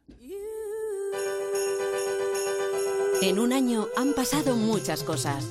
Desde hoy en adelante, América solo va a ser lo ha primero. sido absuelta. ¿Qué te ha dado esta sentencia a la infanta doña Cristina? Una furgoneta ha arrollado a varias personas en la Rambla de Barcelona, desde allí de Te primera. las hemos contado con rigor, inmediatez y pluralidad. Esta es una manifestación que sin duda va a ser multitudinaria. Les informo que hoy he disuelto el Parlamento de Cataluña. A estas horas se daba a conocer el ganador del premio Planeta. También nos hemos emocionado. Hemos animado a los nuestros y lo hemos vivido con pasión. ¡Objetivo cumplido! ¡Vence y convence la roja! Y señores, pónganse de pie porque va a entrar Mar Márquez. Gracias por elegirnos cada día para informarte y entretenerte. Juntos, la Navidad es mucho mejor. Te mereces esta radio. Onda Cero, tu radio. Si quieres escuchar los audios de nuestros programas, entra en ondacero.es. Este fin de semana, como el perro y el gato, tiene horario especial. El domingo, de dos y media a 4 de la tarde, cuida de tus mascotas con Carlos Rodríguez. Sí, queridos amigos, estamos buscando ni más ni menos que un animal, como hacemos en estos 16 últimos años. Estamos buscando una familia de mamíferos carnívoros. Tengo una consulta que dice, hola, pregunta urgente, acaba de entrar un pájaro en casa de mi hermana. Yo tengo dos periquitos. ¿Podríamos meterle con ellos en la jaula? No es la mejor opción. Gracias, quered a los animales. Este fin de semana, el domingo de dos y media a 4 de la tarde, como el perro y el gato. Ofrecido por Royal Canin. Te mereces esta radio. Onda Cero, tu radio. Más información, más participación, más contenido. Hay más de una razón para que prefieras ondacero.es. En ondacero.es tienes la radio en directo, la actualidad y las noticias al momento. Y por supuesto, lo mejor y más destacado de cada programa, para que puedas escucharlo donde y cuando quieras. ondacero.es, más y mejor. Esta Nochebuena regala a tu familia una noche especial con la mejor música. Desde las 7 de la tarde, José Luis Salas te acompaña con una selección de música que hará que tu noche sea entrañable. Especial Nochebuena, los mejores temas que han formado parte de nuestra vida. Música para disfrutar en familia y olvidarse de los villancicos. Todo un clásico. Este domingo disfruta de la Nochebuena en la mejor compañía. Te mereces esta radio. Onda Cero, tu radio.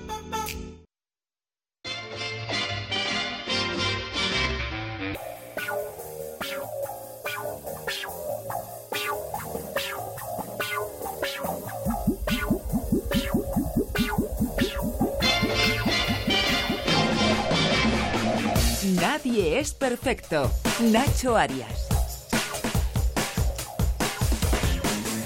¿Qué tal? ¿Cómo están? Nuestro invitado de hoy es de esas personas a las que el día les cunde 36 horas por lo menos, por la cantidad de cosas que son capaces de hacer en las 24 horas de las que disfrutamos el resto de seres humanos que poblamos el planeta azul.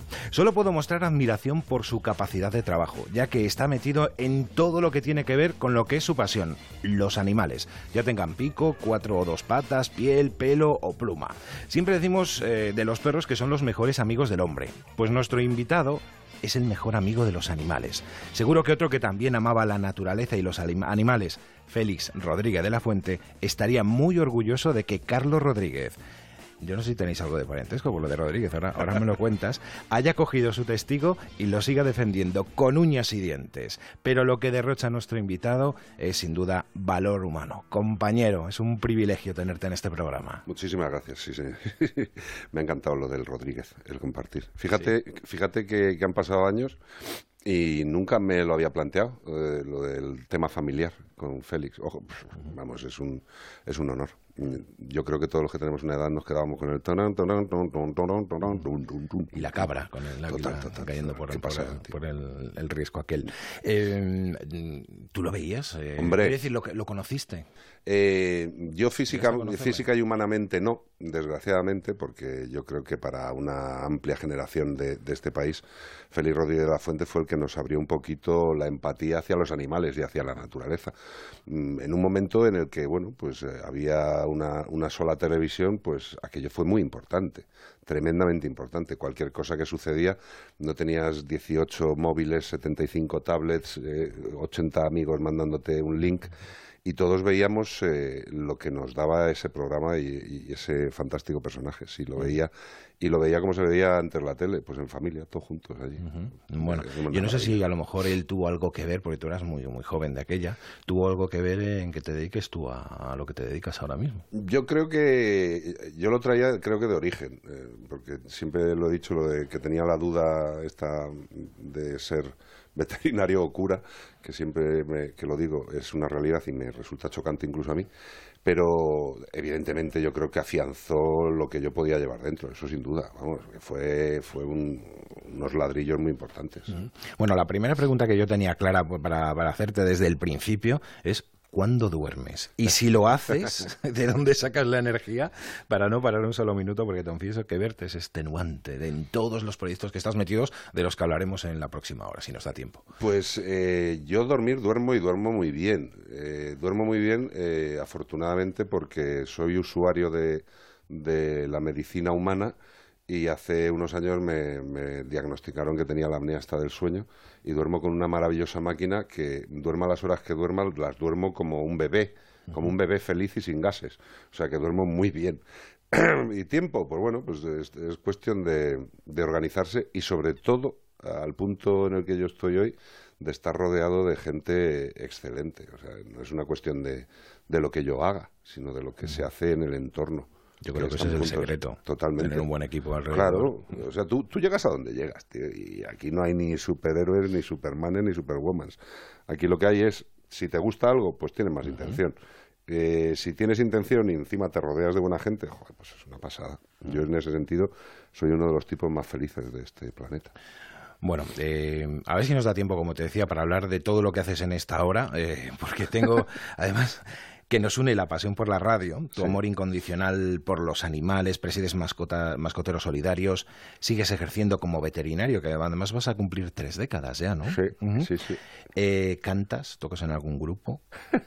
canto y toco, bueno, ahora mismo no tengo grupo, eh, pero sigo tocando con mi querido Mario Masmolina eh, y bueno, pues solo y con quien se, se deje, me encanta la música, eh, me encanta, me encanta. Escribes libros, Mm. también programas de televisión. Uf, madre mía. que ya te digo que a mí me da vértigo, ¿eh? Pero, eh, pero te vuelvo a decir lo mismo, si esto es cuestión de querer, al final dices, bueno, tengo un trastorno, seguro que tengo algún trastorno. Yo siempre, hay una frase que me encanta como, como usuario y bueno, como trabajador de la, de la sanidad, que es que ningún ser vivo eh, está libre de que le encuentren una enfermedad, porque las ciencias médicas han avanzado tanto que es imposible encontrar a alguien sano. O sea, ahora a cualquier ser vivo le hacemos todas las pruebas posibles y le encuentras algo, ¿no? Y yo creo que, que hay que, te- si tienes ganas, hay tiempo. Si tienes ganas, hay tiempo. Te formaste en la Complum, en Madrid. Ajá, ¿Qué recuerdos tienes de, de aquella época, Carlos? Pues mira, eh, yo creo que el, periodo universitario, eh, para los que vivimos la formación universitaria, puede ser verdaderamente curioso. ¿no? Eh, por una parte tienes el, cuando desembarcas, el- la angustia, ¿no? Dices, ostras, tío, me ha cambiado la vida, ¿no? Dejas el cole un poco tal, ¿no? Y de repente llegas a un sitio que ya parece que es para mayores, ¿no? Luego te das cuenta que, que tampoco están para mayores, que lo de los mayores llega cuando acabas la carrera, tienes una profesión y tienes que empezar a, a vivir la vida, mm, pero por tu cuenta, ¿no? Eh, a mí la facultad me ha dado muy, muy, muy, muy buenos rollos, muy buenos amigos y pues también el tema de la música, pues yo, y lo digo siempre con orgullo, aunque es, eh, es una cosa muy fácil de meterse con ella, que es pertenecer a la tuna. La tuna todo el mundo habla mal o parece que es un, un estigma. Eh, la tuna, la pura, la, la- la básica, la de fundamento, es una maravilla. Es, un grupo de amigos que tienen un, un sentido común por la música y un sentido común por ver la diversión de una forma interesante. por la música y por más cosas. Hombre, sí, la diversión, eh, las mujeres, eh, porque claro, la tuna, había tunas mixtas ya en, en el Paleolítico cuando yo estaba en la tuna, y bueno, pues es una forma de expresar la música eh, con la vía de la diversión. Yo he viajado muchísimo, muchísimo, gracias a la tuna, y, y si yo hablo algo inglés no es por lo que he estudiado, sino por lo que, lo que- por lo que practiqué en aquellos viajes. O sea que todo, todo tiene su lado bueno. Me lo pasé muy bien en la facultad. Gente especial que recuerdes de, de aquella época. Pues mira, eh, hay una persona muy especial que además me dieron el disgusto, pues claro, todos, todos nacemos mm, y, y palmamos. Y una, una profesora, María José Blázquez Layunta, que me dijeron que había fallecido, eh, esa persona, eh, yo me, me estuve prácticamente toda la carrera en, en su departamento, en anatomía. Eh, porque yo en primero mm, tuve un año raro. Primero eh, tuve varios suspensos eh, y curiosamente una matrícula de honor en anatomía y, y eso me llevó a, a formar parte de la cátedra durante toda la carrera y estar al lado de esta maravillosa mujer que, que no solo me, me ayudó a educarme, sino que me, me dio una visión muy chula sobre lo que es la ayuda a los animales. Y bueno, pues allá donde esté, pues yo creo que cuando te vas de este mundo la energía te la dejas aquí. Y yo pues algo de energía suya eh, he tenido la suerte de tenerla dentro. Y compañeros, a lo mejor. también. Compañeros, ¿sabes qué pasa? La, la profesión de veterinaria, eh, como todas, pues es eh, al final... Porque te- haríais piña, quiero decir. sí, sí, sí, sí. vuestro grupo. Teníamos el grupito, eh, en, en la facultad éramos cuatro taraos que íbamos siempre juntos, Eduardo, Miguel Ángel, Javi y yo. Y bueno, pues si pasas la vida con ellos. Ahora mismo sé de todos, pero no nos vemos. Eh, pues eh, evidentemente pues son muchos años, son 30 años ya desde que dejé aquel, aquel lugar. Y bueno, pues intentas quedar, ¿no? Intentas quedar, eh, intentas llamarte. Para eso quizás sí las redes sociales son un poquito, bueno, buenas, porque es una forma rápida de saber, coño, sigue vivo, está bien, tío, bueno, vale, genial. O, con la gente del colegio, tío, joder, con los del colegio seguimos. Ahora tienes tus grupos de WhatsApp con la gente, ¿no? También hay un grupo de WhatsApp que tenemos con la gente de la tuna. Y es una maravilla. Eh, sí sigo viendo a gente, menos evidentemente de lo que querría, pero sí sigo viendo. Bueno, fuiste muy emprendedor desde el principio. Dejas la facultad, eh, terminas la carrera Ah. y eh, ¿con qué te metes? ¿En qué emprendes? Pues mira, al acabar la carrera, al acabar la carrera, yo directamente tuve una temporada larga de, de- vivir la profesión veterinaria por libre, que es eh, cuando en aquellos tiempos, eh, digamos, te ibas al campo y decías, hola, soy veterinario, ¿le hace falta a usted algo? Yo tenía la suerte, pues hombre, que toda mi familia es de, de una zona muy concreta de Orense, de la zona de Viana del Bollo, Tribes, Villarino de Conso y tal. Y bueno, pues estuve un tiempecito por allí viendo animales eh, y a la vez eh, mandé un currículum que antes era bastante menos voluptuoso, o sea, Ujú. eh, no, no, te- no entrabas en un sitio donde podían verte 800 empresas y mandé un currículum a Leche Pascual, me llamaron, me hicieron una entrevista de trabajo y me tiré tres años. Estuve tres años trabajando en Leche Pascual y ha sido, eso sí que ha sido una formación profesional y de vida, no solo profesional. Y, y luego pues ya monté la primera clínica, no es que tenga muchas, monté la primera. y luego pues he seguido con clínica. ¿La montaste Siempre. tú sola, la primera? la primera, no, la primera, la primera clínica la monté con un, con un compañero veterinario que nos conocíamos, fíjate, de, de- de noches de esparcimiento, por no decir de juerga, y, y un buen tipo. Un buen tipo y montamos, eh, cogimos un, un negocio en traspaso, una clínica veterinaria, eh, la clínica veterinaria Pelos y Plumas. Pelos y plumas. Madre de Dios, tío. En la calle Alvarado número 2.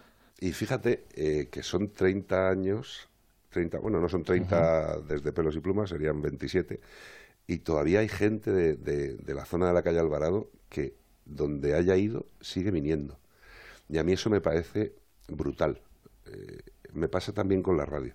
el, el rollo de, joder, si, te, si alguien te sigue, te escucha o, o eres veterinario y va a la clínica durante tanto tiempo, dices, ya no, no estaré haciendo algo mal o estaré haciendo algo bien, sino, joder, qué buena es la gente, ¿no? Eh, Yo lo veo por ese lado, tío, y dices, joder, qué fidelidad, ¿no? Y bueno, pues, evidentemente les daremos algo, ¿no?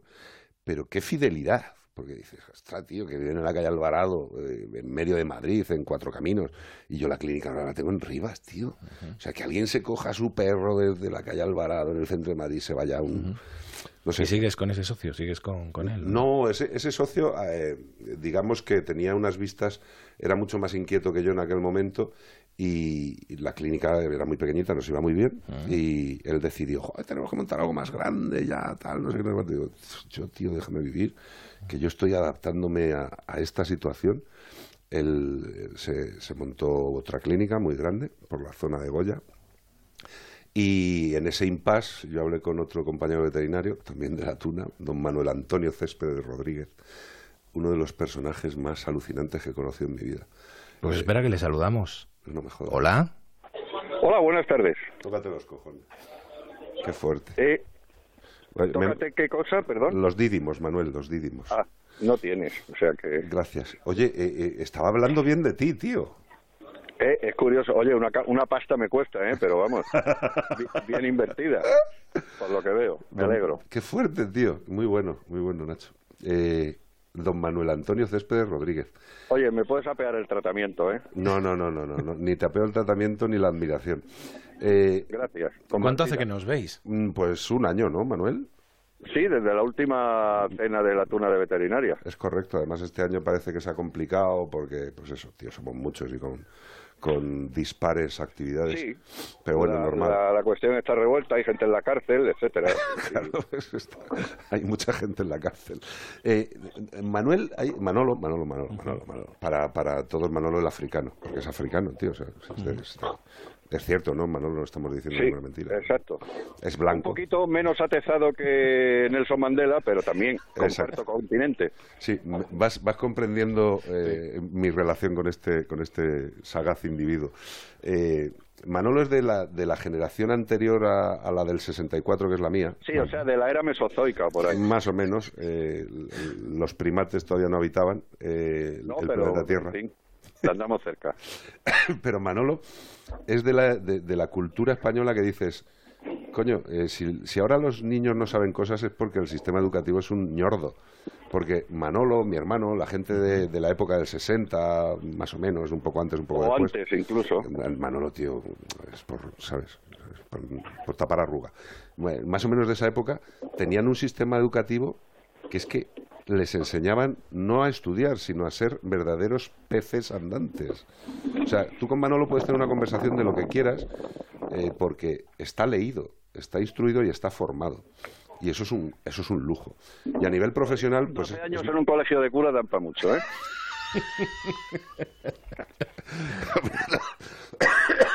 es, es lo que teníamos los que estudiamos en colegio de curas. Manolo, una cosa que me encanta, es sobre todo, es eso, que puedes hablar con él de cualquier cosa. Y a nivel profesional, pues es, es como un, es como un vademecum, ¿no? O sea, tú, llegaban los comerciales, esto que llegan a ver a los veterinarios, a los médicos, llegaban los comerciales a presentar algún tipo de fármaco nuevo. Y yo, yo, yo me ponía malo, digo, pobre chaval, que nos viene a contar algo a Manolo, tío, que, que es la farmacopea hispana andante, ¿no? Dice, no, vengo a presentaros un fármaco que es un antibiótico, y Manolo, es un macrólido, un tal, no sé qué, no sé cuántos, pero este es muy parecido al no sé cuál, porque este hace una... bla, bla, bla, bla, bla". Yo te decía, sí, bueno, tal, que si te parece bien, tío, pues, ¿sabes? Y le, le hundía, le hundía en la miseria. Y, y además es de extensa familia. Es un hombre de esos que se ha acostado dos veces y ha tenido cuatro hijos. Es, es- es muy prolífico. Pues hay que aprovechar el tiempo. Oye, ¿qué recuerdos tenéis de aquello y cómo, cómo, se, se- cómo surge lo de, lo de abrir la clínica? Que, pues, hombre, Manolo yo estaba diciendo eso, que, que después de José Carreño entraste tú allí con, con arrojo y con valor. Te estoy Sí. dejando hablar, si es que soy... Es que quiero Ah. irte, que me mola más. Pues sí, hombre. Pues sí, lle- llevaban ya un poquito de tiempo, no sé si era un año, año y pico, así, o dos años. un añito, sí. Un año y yo estaba trabajando en una comercial de microbiología y me llamó, me dijo y bueno, pues afortunadamente todavía tenía uno padre con patrimonio y lo comprometió en ello y allí estuvimos 10 años. Diez Diez añazos, años tío. juntos. Sí, sí, sí. Luego... en la clínica, luego me, él ya quería hacer otras cosas, divergen nuestros caminos y eh, él se fue por otras cosas, él es un comunicador como mm, es obvio, eh, fenomenal. Y yo pues no era tan inquieto, entonces yo seguí con dedicándome a la veterinaria. Y luego pues volvimos a coincidir en otra Sí, clínica ya que, tuvo este caballero con, con otros compañeros y yo diría que la época que tuvimos en Torrejón profesionalmente fue la más grata para mí, sinceramente. Totalmente. Desgraciadamente la crisis se comió tantas cosas. Sí, y se comió su puesto de trabajo. clínica. No, y, y eso fue una, fue una y, puñeta, y sí, para yo eh, doy fe, doy fe. Mira, que con este hombre que te voy a contar, hijo, pues son muchas historias. Ah, luego ya, pues cada uno fue por su camino. No nos hemos visto mucho, no nos hemos hablado mucho, pero siempre tienes un corazón, tienes en un, en un trocito de tu corazón, pues un sitio especial para determinadas personas. Sí, es el caso. Sí, es, Es el es cierto. Además, fíjate, eh, eh, Manolo y yo vivimos una época eh, muy interesante, ¿no? Porque la profesión veterinaria en la época que te estamos hablando, tío, era, era muy eh, rústica, podríamos decir, Manolo, muy, muy primitiva, muy, muy... artesanal, digamos. Sí, muy artesanal y, y bueno, pues había que estimular... Tecnología y Claro. bueno, pues entonces eh, eh, había que darle al intelecto un poquito. Y a lo mejor yo creo que igual no había ni la mitad de mascotas que hay ahora. Quiero decir, antes la- los perros o los gatos se veían de otra manera distinta, ¿no? Lo de llevarlo al veterinario. A ver, no- había, había muchas mascotas, lo que pasa es que no había la, la, la, la Sí, intención eh, de la llevarlos. cultura, ¿no? La idea de, de miembro de la familia quizá tan Eso arraigada. es, a eso me Pero fíjate, era, era curioso, hay, hay un dato de, de- de aquella época, porque ahora mismo es muy normal, muy normal que, que los veterinarios prescriban alimentación seca, alimentación de fábrica, ¿no? Eh, y nosotros en aquella época, la clínica Pelos y Plumas era, era, un, era un sitio muy chiquitín, tío, tremendamente pequeño. Y, y el señor Céspedes y un servidor eh, no solo defendíamos la opción del alimento seco, eh, porque muchas veces ahora la gente escucha el programa y dice, hostia, qué pesado con el Royal Canin y la madre que lo parió, tío. Y dice, no, perdóname, es que desde el primer día, desde aquellos eh, ancestros, eh, nosotros le decíamos a la gente que alimentara a su perro con buen alimento, con muy buen alimento, y resulta que, siendo una clínica enana, éramos los segundos tipos de España que vendíamos más pienso de una marca determinada, tío. de determinada marca De americana. Hills, que se puede decir sí. perfectamente. Sí, no lo quería decir, pero No vamos, pasa absolutamente de nada. Colgate, Palmolive, etcétera, etcétera. Los segundos en España, tío, de- de- Madre detrás mía. de telepiensos. Y dices, Daba "Oye, para mucho, sí. Sí, sí, la verdad es que sí, tío. Pues Manolo, muchísimas gracias por haber Dígame. estado con nosotros. Hombre, yo encantado, encantado y... Me consta, me consta abrazo. por su cara y por sus manos que temblorosas que la ha emocionado mucho Cuidado esta llamada. manos, eh, cuidadito con esas manos, que por otra parte, eh, yo diría que en mi transcurso profesional son las manos más dotadas para la cirugía Gracias, Manuel. que he visto, no, es cierto, y te lo dice alguien que no es dotado para la cirugía, pero que aprecia el buen trabajo. Y este hombre es muy hábil con esas manos. Gracias, Sí, señor. Si, si fuera creyente, le tendría envidia. Bueno, pues Gracias, nada. guapo. Un abrazo muy fuerte Me para habéis todos, dado tío. una alegría y un abrazo muy fuerte, amigo. Igualmente, bonito. Y mucha suerte. Lo mismo. A Qué bueno, tío. Qué bueno. Bueno, enseguida seguimos hablando de, de más cosas. Mm, Vamos a, vamos a ir con, con más- muchos temas. Es que la verdad que no sé por dónde, no sé por dónde ir. Pero bueno, uno de los casos eh, que además ahí tuve la oportunidad de conocerte porque te hice una entrevista cuando yo estaba en, en la emisora en, en León. Uno de los eh, casos de maltrato que se convirtió en viral fue el de un gatito de dos meses que se llamaba Broken.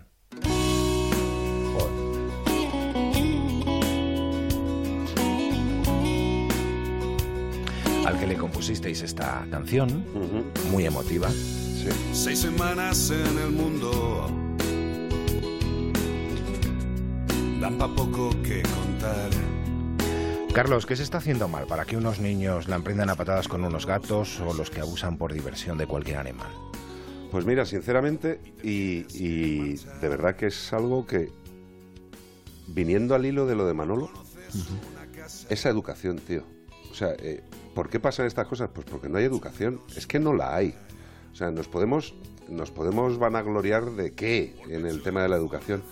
Nuestros hijos eh, son máquinas de aprender conceptos eh, y nada más, pero no, no, hay, no hay educación eh, sensitiva, no hay educación positiva para, para las relaciones humanas, tío. O sea, eh, ahora mismo hay partidos políticos que están defendiendo eh, educar en valores, tío. joder, vamos tarde, eh, macho. Vamos tarde. eh, que de verdad, que, que- que se ven a las a las generaciones de mi hermano, de, Ma- de Manolo, de, de incluso la mía, de, pues de- de- de los sesenta y poco, y ahí había pues una serie de respetos a, a- a tus profesores, a tus padres, a tus compañeros.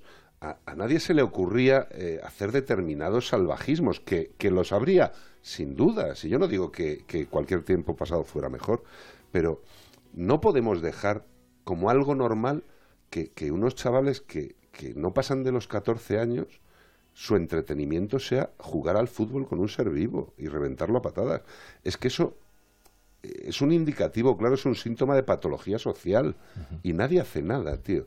Y nadie hace nada pues porque hay otros intereses y, y los que estamos en los medios lo sabemos y la gente de la calle también, quizá menos. Pero eh, estamos en un mundo de intereses, pero de intereses para cuatro.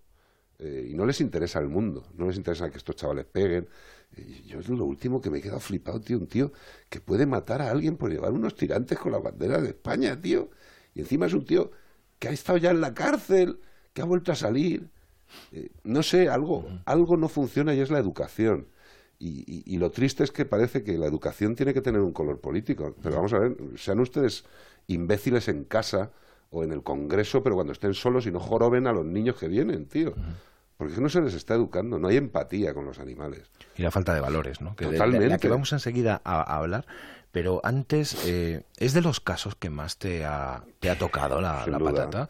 Porque creo que también hubo uno de un galgo que recogisteis, que tenía, estaba, que no pudisteis hacer nada por él, que, que, que falleció. Eh, Son muchas mierdas, Nacho, tío, son muchas mierdas. Eh, son muchas mierdas. Y, y hay veces que dices, joder, el gañote ya no, ya no da para más, tío, o sea, ya no puedo tragar más, ¿sabes? Tú intentas hacer lo que puedes. O sea, eh, yo creo que cada ser humano, su obligación moral consigo mismo es, si creo en algo, hazlo, tío. O sea, hazlo. Dentro de tus limitaciones, hazlo, coño, pero no me, no me cuentes películas, hazlo. Pero claro, cuando te pones a hacerlo y, y- y por lo que sea, pues coño, estamos en los medios, tenemos, tenemos visibilidad y, y joder, nos llegan casos verdaderamente aberrantes, tío, y dices, y te lo comes un día, y te lo comes dos, y te lo comes tres, y, y ya no es que te lleguen esos casos, sino que es que luego tienes que seguir la evolución del caso. O sea, porque Broken llegó a la clínica hecho un, hecho un Cristo, tío. O sea, hecho un Cristo el pobre animal. Se le operó, estuvo muy bien durante un tiempo, y bueno, pues un día, por las cicatrizaciones de las heridas, porque es que estaba destrozado el pobrecito mío, pues tuvo un fallo respiratorio el animal, y, y- y no pudimos hacer nada. Y fíjate que a mí, eh, yo llevo muchísimo tiempo teniendo claro que yo no quiero tener una mascota, porque no puedo ser buen propietario, tío. Cuando, cuando veo, lo has dicho antes, yo tengo mucho lío. ¿Qué, qué hago? ¿Llevo la mascota todo el día conmigo? Eh, no, es, no es vida para ningún ser vivo, ¿no? Eh, y Broken, eh, digamos que era uno de esos animales que de vez en cuando me da el punto de llevármelo a casa y que sea mi compañero o yo su compañero. Y, joder, y se me fue, tío. Y se me fue y lo pasé fatal y, y- y- me reventó la vida. O sea, fue de esas cosas que te rompes. Eh, Yo creo que todos nos rompemos en algún momento, ¿no? Y yo con Broken me, me- me rompí, pero en mil pedazos, tío. Y, y- y bueno, pues lo que pasa es que tienes un duelo de 20 minutos, porque te levantas de- del berrinche y resulta que hay otro que se está muriendo, tío, y, y tienes que seguir. Y, tienes a Bea, a Marta, a todos los de la clínica, tío, e- intentando salvar a uno y a otro y a otro, y no para. Es que no para. Es que ahora mismo estamos hablando y seguramente le hayan dado una paliza a tres perros, hayan colgado a otro, hayan quemado a otro con, con gasolina. Pero ¿dónde carajo estamos, tío? Y eso está pasando ahora mismo. Luego hablaremos, además creo que te, te implicaste mucho en lo del toro de la Vega, en, Sí. en contra, por supuesto, Sí. evidentemente. Pero mm, volvemos a los valores de los que hablabas. Antes mm, recordabas tu etapa en, en Leche Pascual, donde te fuiste.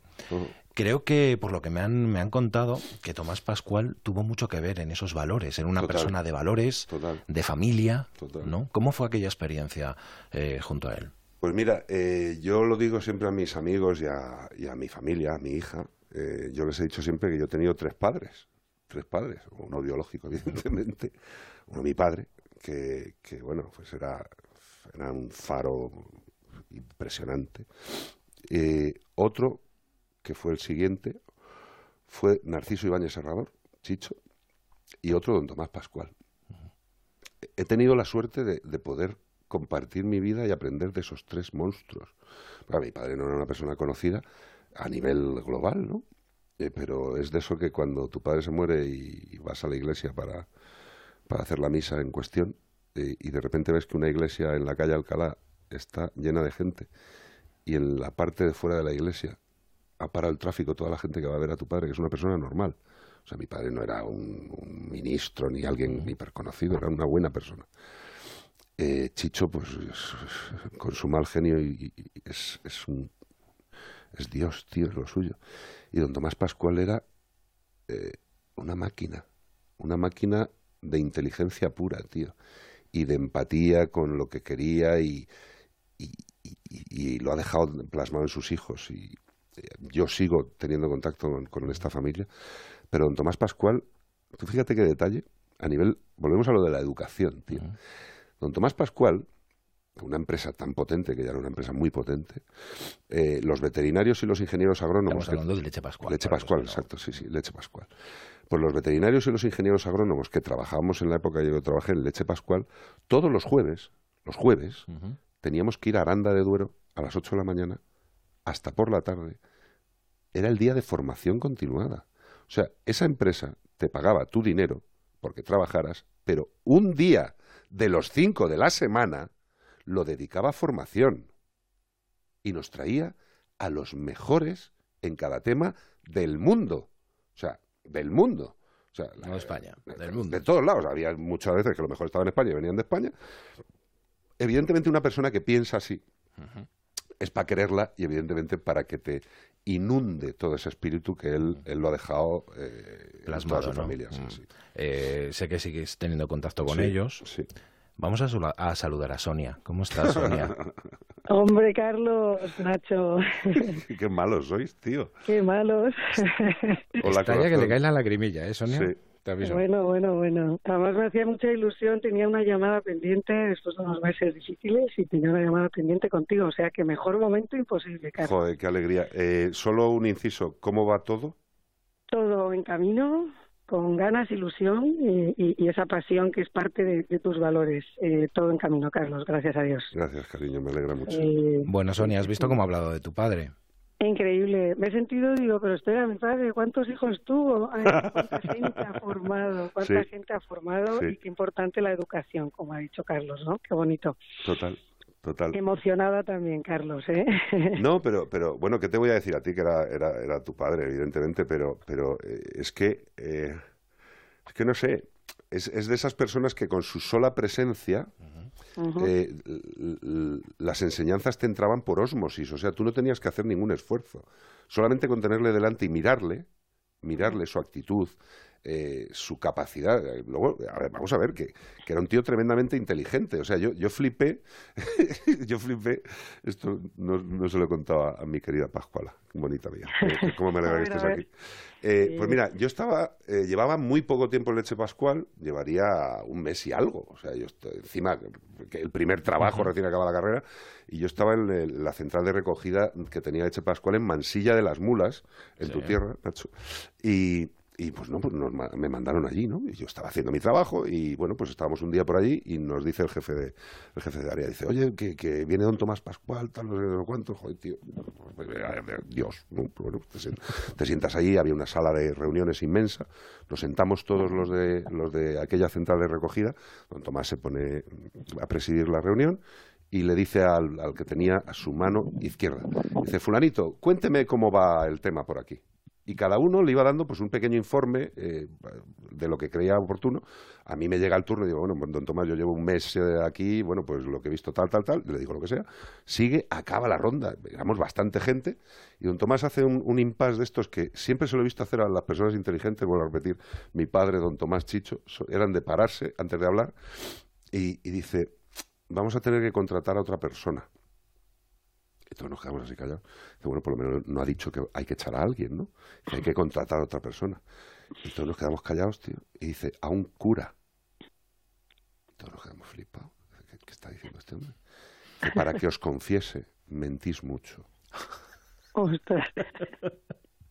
O sea, tú imagínate la situación, yo, yo que llevaba un mes yo flipando, tío, y empieza tu padre, Sonia.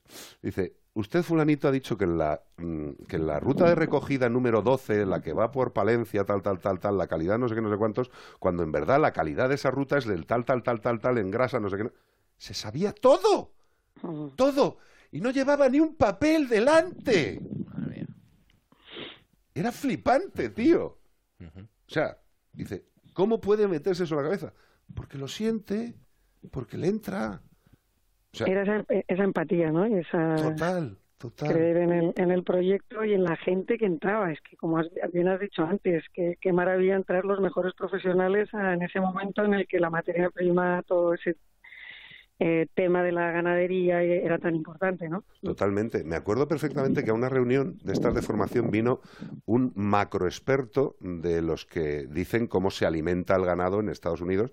Eh, no, es, que me, es que me está saliendo todo el rato la NFL, que es lo del fútbol, eh, pero es, es muy similar. Las siglas de la Federación de, bueno, los que saben de alimentación de ganadería en Estados Unidos, pues nos trajeron a uno de los que mm, más sabía, ¿no? Y le doblamos. O sea, le doblamos por la mitad. O sea, sabíamos, los que estábamos trabajando en Leche Más Pascual, sabíamos más que él. O sea, se quedaba flipada la peña. Y eso lo consiguió don Tomás.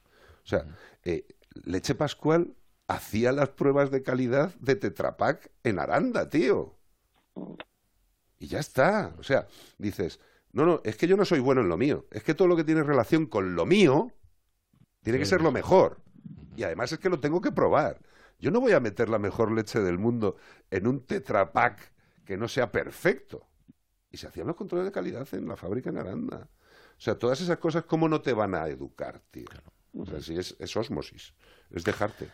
¿Qué significa para, para la familia Pascual Carlos Rodríguez, Sonia? Mira, fue un encuentro mm, precisamente a través de aquel artículo que hablabas de, de mi padre como el gran maestro, ¿no? De Sí. Chicho Ibáñez Serrador. Y entonces en ese momento te llamamos, conectamos contigo y nos, ¿te acuerdas de esa comida, mi madre, mi hermano y yo, Absolutamente. que nos regalaste ese perrito, esa escultura de ese perrito tan simbólico? Porque nuestra familia ha sido muy curioso porque el amor a los perros ha ido Sí. eh, ha sido tarde, progresivo, increciendo, luego yo a través de pues de Carlos hasta tuve contacto por una perrita mía y luego mi cuñada, que es una apasionada del mundo de los perros. Total. Entonces, bueno, ha sido como pues del, mm, de la ganadería, de, de- de tu parte de veterinario, a, conocer a una persona apasionada y comprometida, que al final la gente nos va trayendo a personas así a nuestro camino, que yo creo que es las que nos, nos, nos gustan. Y luego ya una amistad personal, ¿no, Carlos? Totalmente, Eh, cielo, pues, totalmente. ese libro que, pues un, un poquito antes de, de, de que fue la última vez que nos vimos, el libro que sacaste, Sí. que por cierto lo tuvo mi cuñada, me lo ha pasado, va rodando por la familia para que seamos responsables con el mundo animal y, y, y cómo se aprende, ¿no? De, de los animales. Y estoy, fíjate que yo hoy tenía una comida, estoy rodeada de perros, o sea, es muy simbólico, muy curioso, en Esquivias, en un pueblecito, con una comida que teníamos de amigos Qué bueno. de mi marido y mira, estoy rodeado de perros y me han ofrecido uno, digo, esto es una señal, es un destino. bueno, el mundo animal, ¿no? Que, que se aprende tanto de respeto de valores, ¿no? A mí me ha aportado muchísimo. Y alguna preguntita te hice por ahí, Carlos, digo, eh, digo ahí lo, lo sé, porque es verdad que tienes que ser responsable para, para poder tratar y aprender con ellos, ¿no? Totalmente. Y, y bueno, yo hay una, hablando de lo apasionado y comprometido, me viene porque además cuando yo vi esa entrevista y hablabas de mi padre y, y- y me viene una frase muy inspiradora que, que me recuerdan esta gente como sois, que solo se progresa cuando se sueña lo grande y solo se avanza cuando se pone el alma en lo pequeño. Y Carlos es, eh, es una de esas personas, ¿no? El, el Carlos ha hablado de mi padre como inteligente, pues esas personas que, que sueñan, soñar a lo grande y poner el alma en cada cosita que haces, ¿no? Cualquier llamada, cualquier, una vez que te puse un mensajito de WhatsApp y me saludaste por radio y yo, espera, espera, que solo te, que te he puesto un mensajito y bueno, pues muy apasionado poniendo el alma en cualquier cosita pequeña y bueno, pues soy- yo creo que sois las personas que, que transformáis esta sociedad, ¿no? Al Sí. final que transformamos. Me sumo en mi pequeña humilde. Totalmente. sí. Seguís manteniendo contacto, ¿no? ¿Eh? Dentro de, dentro de que ella, por, por razones familiares, pues eh, viaja, está fuera y yo porque estoy como estoy, pero ella lo sabe. Además, eh, en eso, volvemos a lo que te decía antes, lo de las nuevas tecnologías, el WhatsApp y estas cosas te permiten por lo menos mantener eh, la mecha que tú tienes en el corazón encendida, pero te, te permite tener la mecha también la física, ¿no? Eh, pues siempre estamos ahí, va, a ver si quedamos, nos vemos ya, tal, y, y yo sé que le apetece igual que me apetece a mí. Y bueno, pues... eh, Pues te sé digo yo que va a ser ahí. pronto. Seguro, seguro. Te- No te lo digo yo que va a ser pronto. Me alegro, me alegro. Sonia, mucho. muchísimas gracias por haber estado con A nosotros. ti, Nacho, Carlos, de corazón, ya sabes. Un beso para todos, cielo. Gracias Enorme. Adiós. Bueno, te voy a dar una fecha, Carlos. A ver. 13 de diciembre de 1992.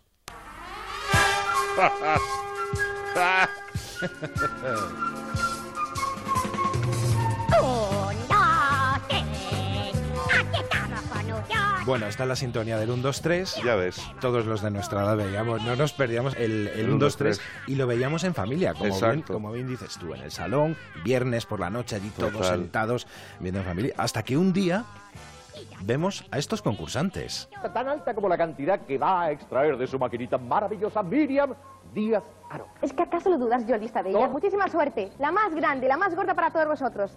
Racataplan. Un 3. No está mal, no está mal, ¿eh? Un 0. ¿Qué, qué, qué altura, de verdad, qué altura. Y un 5. 305 pesetas.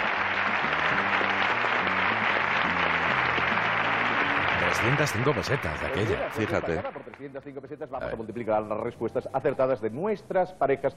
Pareja número uno. Celia, ¿qué pensaste cuando os dijeron que volvíais a concursar en el 1, 2, 3? Me hizo muchísima ilusión el simple hecho de que os acordáis de nosotros otra vez. Y ilusión de que estéis de nuevo con nosotros. Y Carlos, ¿cuál fue tu reacción al enterar? Yo al principio cuando me llamó Celia no me lo creía y lo que ha dicho ella, encantado igual que las demás parejas que, que nos, que nos llaméis y estar aquí con todos. Pues muy bien, pues vamos a una ver si cara de bueno, con, con el Sí, pelo, con con las gafas, la la camisa raya, vaquera. sí, sí, sí, sí. Bueno, vamos a ver cómo, cómo respondíais, a ver. Primera pregunta que dice Que la así. preguntita tela. En un concurso se podría decir que las vacas vuelan. Quienes crean que las vacas no vuelan, equivocan. No tienen más que entrar en una carnicería y echar un vistazo a los precios. Podrán comprobar que están auténticamente por las nubes. Claro está que no solo de vacas vive el carnicero. De modo que por 305 pesetas, díganos, productos comestibles elaborados o no, que pueden comprarse en una carnicería, como por ejemplo carne de vaca, un, dos, tres, responda otra vez. Carne de Carne vaca. de vaca, Pata de cerdo. pata de cerdo, Eh, carne... carne de toro, carne de toro, Eh, solomillo de cerdo. solomillo de cerdo, carne de caballo, carne de caballo, Rabo de cerdo. rabo de cerdo, salchicha, salchicha, salchicha, eh, oreja de cerdo. oreja de cerdo, Tú todas las Eh, partes del cerdo. Al cerdo. salchichón, salchicha, Morro de cerdo. morro de cerdo, chorizo, chorizo. No sé qué más decir. Bueno, ahí conociste, bueno, fue la segunda vez que estabais, como decía fue al la segunda, principio. sí. Sí. Ahí fue donde conociste a Chicho, ¿no? En tu participación como concursante ahí Sí. en el 1, 2, 3. Lo de, lo de Chicho. eh, lo de Chicho es una clara demostración que lo que te tenga que pasar en tu vida te va a pasar. O sea, no lo busques. O sea, tú tienes que sembrar, ¿no? Está muy bien. Pero lo que te vaya a pasar, te va a pasar. O sea, la planta saldrá por mucho que tú hayas sembrado 70 campos, ¿vale? Eh, eh, concursamos un- una temporada, eh, pues acabó, eh, nos llamaron para esta temporada, que es lo que se, se ha escuchado, y, y bueno, pues ganamos un dineral para aquella época y con eso monté la clínica de pelos y plumas. Y, y lo curioso es que al tiempo de haber acabado, que ya, pues, ya no te acuerdas y tal, y me llama la secretaria de me llama la secretaria de Chicho Paloma, que es un amor, un amor también. Y dice, Carlos, y digo, ¿quién es? Dice, soy Paloma, la secretaria de don Narciso Ibáñez Salvador. Y digo, Paloma, no me jodas otro un, dos, tres, tía. Dice, no, no, no, te paso con el jefe, que quiere hablar contigo. Y digo, bueno, pues pásamelo. Y con su voz dice, Carlos. Y yo, "Oh, dime, Chicho. Dice, me he comprado un pastor alemán. Y yo, felicidades. y dice, tú eres su veterinario. Y digo, vale. Ese fue el inicio de, de todo, eh, de sentirle, y le he sentido que esto sería, sería muy para estudiar. Yo le he sentido como mi padre. Y, ostras, yo a mi padre le he querido mucho, mucho. Y Chicho le sigo queriendo. y le querré, pues, aunque, aunque le vea también poquito, pero es de esas personas que, que es, es injusto que desaparezcan. Yo creo que hay personas que habría que buscar todas las vías para clonarles, porque tendrían que estar eh, en la vida de todos los que vivan en este planeta. Mm, es injusto que haya gente que, que desaparezca o que no siga haciendo cosas. La televisión, la televisión es chicho y la pena es que haya mucha gente que no le conozca, porque evidentemente las nuevas generaciones pues no le conocen. Mi hija tiene la fortuna de conocerle personalmente y de quererle mucho. Pero bueno, si Chicho volviera a hacer tele, a lo mejor incluso nos divertíamos viendo algún canal más que los de A3 Media. Bueno, eh, ahí luego llegó el Waku Waku. Sí. Que apareciste, no aparecías en, televisión. Luego en el siguiente programa, que dime el nombre porque. Jimanji Kanana. Jimanji Kanana, sí, En el Jimanji ya, ya, tenía presencia. Bueno, oye, ¿quieres que rememores un, rememoremos un poco, entre comillas, el 1, 2, 3 y hagamos un pequeño concurso? Venga. Venga, vamos allá. bueno, pues te voy a proponer. ¿Alguna vez te has preguntado qué mascota serías? Pues no. No, no sé. Bueno, Chicho, mira, me dijo una vez que yo era mm, en la tele, cuando salía en pantalla, cuando empecé a salir en pantalla con él, me dijo que era como un San Bernardo. y digo, joder, no sé pues yo tengo aquí una maquinita del diablo eh, que va a decir, eh, según esta máquina, qué tipo de mascota eres, eh, según las preguntas que te voy a ir haciendo. Tú me vas contestando, yo voy pulsando aquí y demás. ¿Cuántos mejores amigos tienes? Hay cuatro posibles respuestas. Pocos, docenas, uno o ninguno. Pocos buenos amigos. ¿Cuántos mejores amigos pocos, pocos, pocos, pocos, Damos pocos. Siguiente pregunta. ¿Qué es lo que más feliz te hace? Eh, primera contestación, que posible, comer, estar con mis amigos, dormir o estar al aire libre. Estar con mis amigos, sin duda. Estar con tus amigos. Muy bien. Siguiente pregunta. ¿Qué es lo que más valoras en una relación? Hay cuatro posibles respuestas. El compañerismo, me dan igual las relaciones, la lealtad o cuidarnos el uno al otro. Cuidarnos. Cuidarnos. Más preguntas. En una fiesta, ¿dónde te encontrarías? ¿Con mis amigos? ¿En el sofá? ¿Durmiendo? ¿O en el parque o al aire libre? Con mis amigos. Con tus amigos. Siempre. Pues le pulsamos el botón, ya, ya quedan poquitas. Si tuvieras un poder, ¿cuál sería? Respuesta número uno posible. Volar. La dos estar en dos sitios al mismo tiempo, que tú casi casi lo haces. la tres, de esta también me consta que casi casi, leer la mente. Y la cuatro, que también podría ser posible, ser muy fuerte. Ser muy fuerte. Ser muy fuerte. Pero no en el sentido strongman, sino fuerte interno. Bueno, siguiente. ¿Cuál es tu mayor meta? ¿Ser feliz? ¿Ser rico? ¿Viajar? ¿O comprarte una casa? Ser feliz. Ser feliz. Seguimos. ¿Cuál es tu deporte favorito? ¿Dormir es un deporte? ¿Cazar? ¡No! ¿Correr o equitación? Pues en principio ninguno de ellos, pero me quedaría con correr, con deporte. Pues pulsamos correr. Y ahora, la maquinita esta nos dice, bueno, pues si fueses una mascota, serías un canario. y, y explica por qué. No puedes estar nunca quieto y siempre estás buscando nuevas experiencias que consigan emocionarte. Tienes una presencia realmente cautivadora que hace que mucha gente quiera conocerte y ser tu amigo. Y esto sí que es verdad. Sin embargo, eres una persona con tantas dotes que pocas personas llegan a conocerte como eres realmente. Eso es cierto. Eso es cierto, me encanta. Está bien el, algoritmo de, este, de esta encuesta. Eh, fíjate, Canario, la primera mascota que tuve en mi vida, porque mi padre eh, adoraba los animales y, teníamos canarios, teníamos canarios y me encantan. Eh, yo ahora mismo, pues te vuelvo a decir lo de antes, es que no puedo meter ni un canario en mi vida. O sea, eh, porque me parece, me parece injusto. Yo eso es lo que le pido muchas veces a la gente. Digo, tío, pero piénsatelo bien. O sea, que es que un animal de compañía depende de tu vida, tío. Depende de tu vida. O sea, depende de ti. Ten un poco de respeto, mamón. O sea, me da igual que sea un guppy, un pececito chiquitino o un mastín del Pirineo, tío. No, tío, ten un poco de, respeto, que es un ser vivo. Mm. Oye, ¿qué recuerdas ahora que hablas de la infancia? ¿Qué recuerdas de la infancia? Amigos de la infancia. Mira, de la infancia... ¿Jugabais también con, animales? No, no, no, no, ¿qué va? Mira, eh, yo principalmente cuando pienso en la infancia es, es, algo terrorífico. Muchas veces me planteo, porque siempre se me va la imagen, a lo mismo.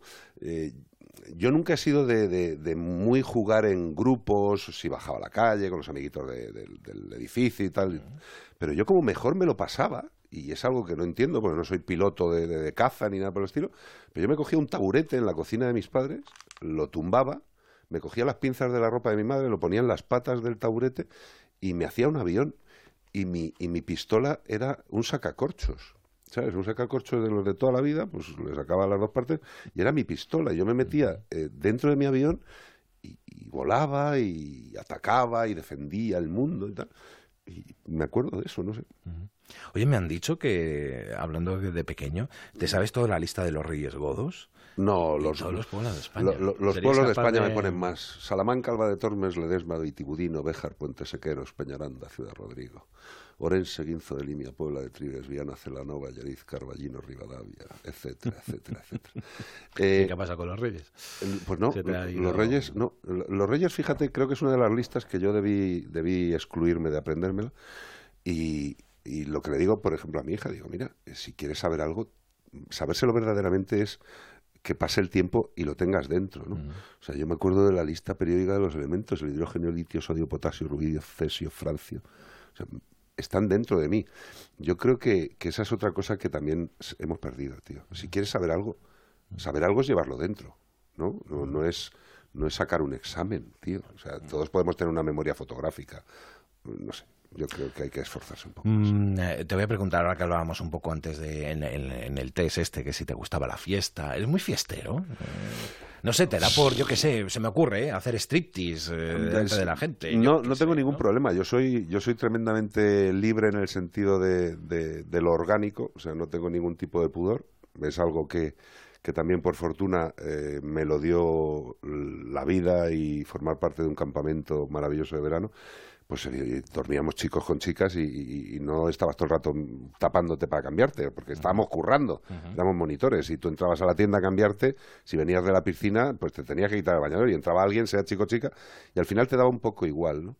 Mm, a mí no me, no, eh, no sé, esto es una cosa también que yo creo que es un tema de, mala educación, tío. Pues si, somos todos iguales, tío. no pasa nada, ¿Qué ¿no? pasa? Todo el mundo, ¿no? Es que, es que te ven. Coño, pero si es que no van a ver nada raro. Hombre, puede ser más grande, más pequeño, más voluptuoso, más bonito, bien colocado, pero no sé. Yo la verdad es que mm, me la, me la trae el pairo. De hecho, y lo he dicho muchas veces, yo en verano, si puedo, voy, voy una larga temporada a, desnudar mi cuerpo al sol, siempre. bueno, oye, cuéntame algo de una noche vieja china que pasaste hace tiempo, que me han hablado de Una noche vieja china. ¿Te acuerdas de, ¿Cuál de todas, tío? No sé. No sé. Una ah, noche vieja china. Sí. Así muy especial, que fuera muy especial. China. Espera, que le preguntamos a Jesús Tavares. Jesús, La madre que te parió. Bueno, que faltaba para el... que faltaba para el bingo, tío. Hola, buenas tardes. ¿Qué pasa, hermano? ¿Qué pasa, guapo? Qué fuerte. Eh, eh, has mentido, has mentido porque dices que no has hecho striptease nunca y lo acabas de hacer para todo el mundo que te está oyendo, hermano. Lo llevo haciendo un rato, sí. Sí, Hombre, striptease, striptease, striptease hicimos tú y yo uno a medias en casa de Garmendia. Cierto, cierto, que además lo pasamos muy bien aquella noche. Sí, y sí, fue algo que, fíjate, curiosamente, sabes que esas cosas me dan vergüenza, vergüenza hacerlas entre los amigos, sí. pero fue, fue pues mucho porque yo delante de ti, chico, me corto la cabeza si eso te divierte, ya lo sabes. Y yo contigo. quiero.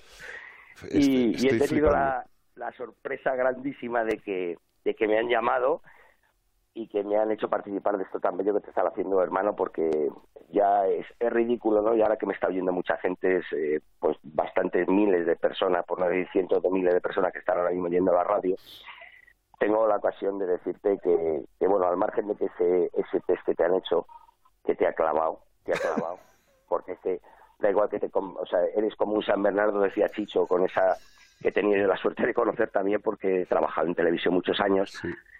Y, y, Chicho lo clavó. Tú eres como un perro San Bernardo, Carlos. Eres un perro San Bernardo porque es el que salva a las personas muchas veces, ¿sabes? Eres una persona generosa, eres una persona que obtiene absolutamente todo lo que quiere solamente con su presencia. Por eso lo que decía el compañero de la radio, que tú eh, eres una persona que la gente quiere conocer. Ahora, solamente muy pocos privilegiados podemos saber lo que tú eres realmente porque somos los que recibimos exactamente igual que lo que intentamos darte a diario, hermano. Tú para mí sabes lo que eres tú has estado en los momentos más importantes y más tristes de mi vida y tú has estado en el momento que yo quizás si no te hubiera tenido pues hubiera perdido hasta la vida, ¿vale? Y ya sabes de lo que estoy hablando desde mi pequeña, ¿vale? Lo sé bonito. Mira, este eh, relájate un momento, relájate un momento que tú, si tú, tú, eh, podíamos identificarle con Javier Ares. Este, si le dejas, no, no respira. Eh, Jesús Tavares Peláez. el mismo. Este señor, empezamos nuestra vida en primero de EGB del Colegio Calasancio en Madrid. Y, y yo tengo, yo tengo, yo tengo muy pocos amigos, como he dicho antes. O sea, tengo muchos amigos, pero pocos amigos. Eh, yo a Jesús le podré no ver 100 años, pero le llevo tan profundo en mi corazón, eh, tan profundo. Somos, eh, yo creo que de alguna forma, no sé cómo, a lo mejor alguien piensa que estoy loco, pero es como si formáramos parte de una unidad, ¿vale? cuando estamos juntos es como si fuera una, un ente, es complementario. Eh, si él se va para arriba, yo le dejo que suba. Si yo me voy para arriba, él me deja que suba. ¿Sabes? Es, es flipante y, le adoro, le, le, amo. O sea, yo te amo, eh, exactamente es eso. no es cariño lo que te tengo, Carlos, es amor absoluto. Ya lo sé, bonito. Y, y es más, eh, hay algo que tiene Carlos que a veces es muy fácil decirlo, ¿no? Pero yo lo digo aquí para que lo oiga todo el mundo. O sea, yo el día que me muera, si me tuviera que morir antes de lo que me tocara, yo mi última tranquilidad, mi muerte me la darías tú porque sé que cuidarías a lo único que me importa en esta vida, que son mi mujer y mi niño, que sé que los quieres como si fueran tuyos, igual que yo quiero a tu hija como si fuera mía. Totalmente, tío. Y, y eso es cierto, ya te digo que me siento tan afortunado de tenerte, tengo tanto que agradecerte, porque sí, porque tú me haces grande, tío. No, es que tú, lo eres, tío. solo, como digo, no lo soy, pero tú me haces grande, tío. Y yo, como digo, como hablo mucho, te puedo tener bueno, vamos a, vamos a tener tiempo para hablar. Digo que vamos a hacer un pequeño corte porque llegan las noticias de las 11. Vale. Y luego nos dices quién es Jesús Tavares. Perfecto. Que, estamos, que le estamos escuchando y nos explicas quién es y seguimos hablando. ¿Te parece, Jesús? Fenómeno. Pues noticias de las 11, boleto de la... Vamos a enterarnos de lo que pasa en España y el mundo y volvemos más tarde, nada, cinco minutos y ya estamos aquí de nuevo en Nadie es Perfecto.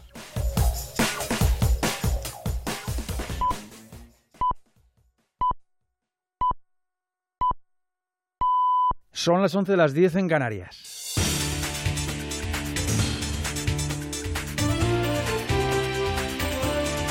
Noticias en Onda Cero.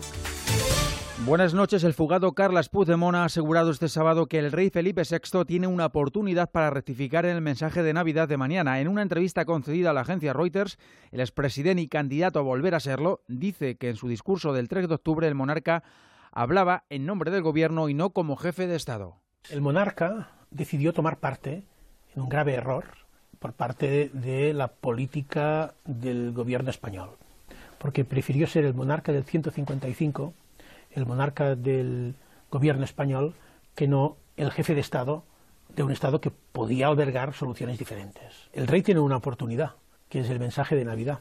A ver si empieza la rectificación.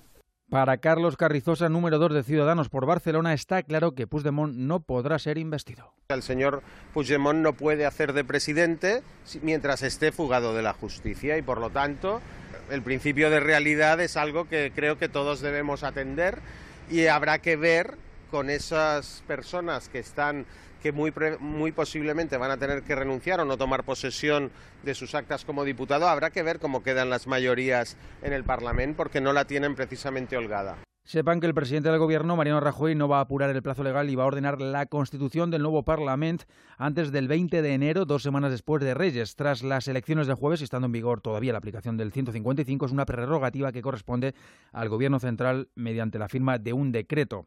Seis personas han muerto, entre ellas un motorista, en cinco accidentes graves que se han registrado en las carreteras de nuestro país en lo que llevamos de primer fin de semana de Navidad. Tres de los siniestros han ocurrido hoy sábado, de los cuales el más grave se ha producido en la provincia de Castellón, en el que dos personas han muerto después de que el vehículo en el que viajaban haya colisionado contra una gasolinera en Benicassin y se haya incendiado. Y en este último accidente nos detenemos porque, según ha sabido Onda Cero, la desgracia podría no haber sido casual, más que un infortunio, podría tratarse de un homicidio, un nuevo caso de violencia doméstica. Onda Cero Castellón, Alicia Job Pendientes del informe policial, sigue abierto el proceso de investigación para esclarecer las causas de este accidente. Según ha podido saber Onda Cero esta mañana, el joven que conducía el vehículo tenía presuntamente una orden de alejamiento sobre su expareja y víctima en este siniestro por una denuncia interpuesta por la madre de esta el 13 de este mes por un intento de atropello. La joven estaba protegida ya que contaba con medidas cautelares y con la advertencia de ir siempre acompañada. Por ello, la investigación averigua por qué estaban juntos esta mañana. Se baraja un presunto secuestro. Como testigos del accidente, un hombre que circulaba en otro vehículo detrás de la pareja, quien ha relatado en su página de Facebook cómo se ha producido el choque con resultado mortal. Del exterior, dos cosas. Como estaba previsto el partido del Kremlin, Rusia Unida ha mostrado públicamente su apoyo a la candidatura del presidente Vladimir Putin, que se va a presentar a la reelección otra vez en marzo de 2018 en calidad de candidato independiente. Desde Estados Unidos se informa de que el presidente Donald Trump ya disfruta de sus vacaciones en su club de golf de West Palm Beach, en Florida. Allí va a pasar las fiestas de fin de año con su familia. El mandatario va a descansar poco después de firmar en Washington su primera victoria legislativa, la reforma fiscal aprobada esta semana en el Congreso. Noticias del deporte, Ángel Rubiano. El Barcelona se marcha de vacaciones de Navidad más líder de la liga. Esta mañana el equipo de Valverde goleaba 0-3 al Real Madrid con goles de Suárez, Messi, Aleix Vidal y por la tarde el Valencia perdía 0-1 ante el Villarreal en Mestalla con gol de Vaca. De esta forma la distancia con sus perseguidores es de 9 puntos con respecto al Atlético, 11 con el Valencia, 14 con el Real Madrid y 16 con el Sevilla. En el otro partido de hoy el Celta se ha impuesto al Deportivo de La Coruña en Riazor 1-3, resultado que deja a los deportivistas en puestos de descenso junto a Málaga y Las Palmas. En segunda división el Huesca es líder en solitario con su victoria 1-2 hoy ante el Nastic y el Oviedo en el último partido de la jornada derrotaba 3-0 a la Cultural Leonesa y dos resultados en fútbol internacional de dos partidos que acaban de terminar. En la Premier ha empatado el Manchester United a 2 en campo del Leicester y la Juventus ha vencido a la Roma 1-0 en el calcio. Es todo, más noticias en Onda Cero a las 2 de la madrugada, la 1 en Canarias. Ahora siguen escuchando Nadie es perfecto. Esta Nochebuena regala a tu familia una noche especial con la mejor música. Desde las 7 de la tarde, José Luis Salas te acompaña con una selección de música que hará que tu noche sea entrañable. Especial Nochebuena, los mejores temas que han formado parte de nuestra vida. Música para disfrutar en familia y olvidarse de los villancicos. Todo un clásico. Este domingo disfruta de la Nochebuena en la mejor compañía. Te mereces esta radio. Onda Cero, tu radio.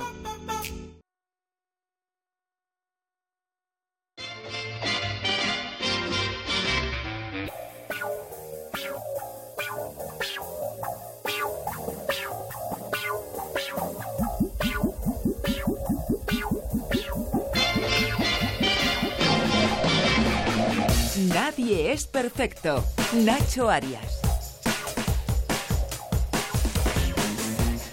La verdad que lo estamos pasando realmente bien con nuestro invitado. Carlos Rodríguez, para los que se acaban de incorporar, llega una hora hablando con nosotros, le estamos dando pues, muchas sorpresas y nos está contando un poco, estamos haciendo un poco repaso de, su vida, conociéndolo un poco más al que es el director del programa en esta casa, como el perro y el gato, además de muchos otros proyectos. Bueno, que tenemos a Jesús ahí esperando. Eh, ¿Quién es Jesús Tavares, de, con el que estábamos hablando? Pues mira, eh, Jesús Tavares Mm, aparte de ser alguien que forma parte de mi interior, no de mi vida, sino de mi interior, es una de las personas más inteligentes que yo he conocido en mi vida. De las más inteligentes. Eh, y desgraciadamente no ha sido una persona que haya tenido mucha suerte. En el sentido de, pues eh, hay gente que planta un pino y le crece, hay gente que planta dos y le crecen. Jesús planta cien y le crece uno. Pero no es que lo haga mal. Es que cojones, ese día que los ha plantado de puta madre que hay una torrencial lluvia, tío. No es por él. O sea, dices, eh, no lo basemos todo en la mala suerte, pero es una persona que no ha tenido la fortuna de que nadie haya podido disfrutar plenamente de todo lo que lleva dentro, tío. Eh, yo por eso soy tan feliz, ¿sabes? Porque a mí me da igual lo que sea, me da igual lo que sea, me da absolutamente igual, tío. Porque yo sé lo que tiene dentro y lo disfruto. y ya está pero eh, Jesús es un tío eminentemente inteligente, es una persona que daría su vida, pero lo digo realmente, o sea, no esto de, no, es una persona tan buena que él daría la vida, no, no, los cojones, no, no. Jesús daría la vida por su gente, pero la daría sin titubear, o sea, no tardaría ni una décima de segundo en dar la vida. ¿Con cuánta gente te encuentras así? ¿Con uno? ¿Cómo me, cómo me conoces, Carlos? Hombre, nos ha jodido. Si no nos conocemos tú y yo, mal lo llevamos, tío. Mal lo llevamos. Y la, la verdad es que hace, hace tantos años que no me decía nadie, ni tú siquiera, porque oírlo de ti, la verdad es que me emociona, ¿sabes? Pero si sabes que lo pienso, Jesús, tío. Mira, hay gente en la vida que te hace crecer, ¿vale? Que te hace crecer. Mm, pero fíjate, coño, que tú lo sabes, Jesús. Mi padre, tío. Vamos a ver. Bueno, bueno. Vamos a ver, tío. Pero, pero tú, tú, tú a mí me haces crecer, macho. Yo te veo y, y, y, siempre que te has tropezado te has levantado y venga para adelante y venga para adelante y vamos a intentarlo otra vez y vamos a intentar esta vía y vamos a hacer esto. Y dices, coño, que si te va bien, sigas con ganas, bueno, vale, tío. Pero cuando te levantas, das dos pasos y la vida te pega un estacazo en la espalda y te vuelve a tirar y que te vuelvas a levantar, Coño, eso sí que es un aprendizaje, perdóneme usted. O sea, porque aprender de gente, como, he dicho antes, bueno, Chicho, que la gloria bendita, don Tomás Pascual, la gloria bendita, mi padre, ni te cuento. Pero Jesús es, el lado, no, no, es la antítesis ni es el lado opuesto, todo lo contrario. Eh, pero coño, que se ha llevado mil leñazos, tío. Y es un tío que tiene un coco privilegiado. O sea, eh, somos dos taraos. O sea, somos dos taraos. Eh, a Jesús y a mí nos metes en un cuarto cerrado con dos sillas y te podemos montar una ópera, siete obras de teatro, cinco programas de televisión o simplemente vernos descojonarnos tres horas, tío. Y aparte, otra cosa, otra cosa, Carlos, que quiero, bueno, ya lo sabréis porque Carlos es un artista nato, al margen ya de su vida, ¿no?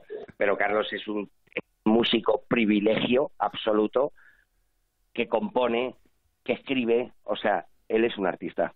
Él es un artista total. ¿Y, tú? y lo que disfruto cuando voy a cantar contigo a todos los lados. Mira, una de las cosas que más nos gusta a Jesús y a mí, como, como, niños que seguiremos siendo toda la vida, y eso es otra de las cosas que me mola, eh, es irnos a un karaoke juntos. Él y yo. Sí. O sea, si vamos con más gente, bueno, pues vale, tío. Pero si vamos él y yo, volvemos a, la, unidad esa que te decía antes, ¿sabes? O sea, somos eh, eh, dos tipos en uno Jesús, canta que te cagas, tío. O sea, un Nessun Dorma, perdóname, ¿cuánta gente tiene narices de tirarse a cantarse eso? Este que está tarado. Está tarado, Y se lo canta, y se lo canta. Y se lo canta, que te quiero mucho. ahora, el, como digo, somos como dos mexicanos, ¿no? Porque nos cantamos las rancheras ah, maravillosas y lo disfrutamos mucho. Y la verdad es que hoy me has cantado la mejor canción de mi vida porque ya te digo que, que gracias, Carlos, gracias de verdad. gracias al programa eh, te tiene muy merecido esto y te tenían que estar haciendo uno de estos cada día en las cosas que has hecho, porque mi homenaje es continuo en mi radio interior, que es mi corazón, ¿vale? Es donde te llevo y quien te vea, te verá, Carlos. Y como digo, yo soy grande porque tú me lo haces, pero la grandeza que yo tengo, por todo eso que me ha pasado, puedo asegurar y definirte como la persona maravillosa que supo crear tu padre y tu madre, porque esto es fruto de lo que has mamado, chico, y de ese hombre que desde el otro lado está contigo, te cuida y te quiere tanto como yo. y para mí, ser tú y tú soy yo. Y en eso quiero resumiros y quiero que sigáis porque imagino que hay muchísimas cosas más que, que darle al señor Rodríguez Rodríguez. Bonito. Que te quiero, que te amo, hermano. bonito. Y que muchas gracias por existir. Dale un y beso. Gracias por querer a mi chica, lo que la quieres, la adoro. Lo sé, Carlos, lo sé. La adoro. que te amo, hermano, te amo y muchas gracias por esta oportunidad y, espero que te haya gustado el haberme escuchado. Aunque me, encanta. Te aseguro que sí. Me encanta. Me encanta, bonito muchísimas gracias, que tengáis mucha suerte con el programa, como siempre. Gracias a y, ti. Y habéis dado un toque de calidad impresionante llevando a este tío ahí, ¿eh? Por supuesto, lo sabíamos. Y es que aquí lo que merece la pena son los invitados, claro que sí. Jesús. Bueno, pues esperamos que, como dice aquello, dice, y volver, volver. Eso es. Volver. Volver. Ahí lo tienes. Tus brazos otra vez. Este, este, este, le das eh, Europa FM y hace la programación. Bueno, un abrazo a todos. Venga, un abrazo fuerte. Adiós, bonito mío. hasta luego. Bueno, que hemos estado aquí, te hemos dado muchas sorpresas, ha entrado muchísima gente y ya nos queda nada, el, final del, programa. Em, yo quería que me hablaras, por supuesto, de tu trabajo, porque no, no hemos hablado. Vamos a hablar de la Fundación, de Mascoteros Solidarios. Vamos a hablar de todo lo que habéis conseguido. Lo último, creo que habéis presentado esa furgoneta, ¿no? Esa furgoneta móvil. La unidad móvil veterinaria. Que me consta que te ha costado muchísimo, muchísimo trabajo y esfuerzo, pero que al final es una realidad, con lo cual creo que te debes de sentir muy orgulloso, ¿no? Sí, no sé, yo, yo hay cosas que se me meten en, en, la cabeza, bueno, que se me meten, no, que están dentro y empiezan a empujar hacia afuera, y, lo de la unidad móvil, pues era el disponer de un elemento que pudiera ayudar a las entidades de protección animal eh, con los animales que, que, no pueden abastecer ellos. Eh, conseguimos montarla pues por cabezonería de todo el equipo y por la ayuda de la gente, porque es que la unidad móvil son ciento, cuesta casi 200.000 euros. Eh, te puedo asegurar, y lo ha visto gente del SAMUR, lo ha visto mucha gente, te puedo asegurar que no tiene que envidiar nada a ningún quirófano móvil de humana. De hecho, yo creo que es mejor. Eh, es una unidad móvil que lleva un quirófano completo, aparato de radiología con revelado digital, o sea, es una puñetera pasada. Y con el con, pues, con la unidad móvil hacemos todo lo que podemos, que desgraciadamente no es, no es todo lo que me gustaría, pero el tiempo es limitado incluso aunque aunque te lo montes lo mejor posible. Y la fundación pues va bien, pero bueno, pero necesita siempre más ayuda, porque claro, esto, esto es lo de siempre. Eh, todos los días hay animales que necesitan cosas. Y a mí me, una de las cosas que más me joroba es pedir. A mí me, me cuesta mucho pedir pero cuando es para los animales me da un poco menos vergüenza o menos mal rollo. Eh, yo creo que todos los que queremos a los animales tenemos que apoyarlo. Unos, unos lo harán con dinero, otros lo harán yendo a una protectora, otros como quieran, tío, pero hay que seguir ayudando mientras este país no pegue un viraje tremendo hacia el respeto real por los animales y se interesen las administraciones, pues tendrá que ir por lo privado. De eso te quejas eh, muchas veces y soy consciente de que además no te callas ¿eh? a, la, hora, de decirlo. ¿Tú crees que tendremos que ser la realidad, que verás ese sueño cumplido de que exista una ley de protección para los animales? No lo sé, eh, no lo sé, no lo sé, no lo sé. ¿Sabes qué pasa? Eh, lo, lo, único que me alegra, después de todos los años que llevo metido en el tinglado de la protección animal, lo único que me alegra, en cierta medida, es que lo que voy viendo de los que rigen nuestras vidas es que la gran mayoría de ellos ya dicen de forma abierta su interés por los animales. Eh, nos queda una valla muy grande que saltar, que es el tema de la tauromaquia y las fiestas tradicionales españolas. Eh, que yo entiendo y lo entiendo. Y, tenemos compañeros en, nuestra casa que, les encantan los toros y con los que hablo.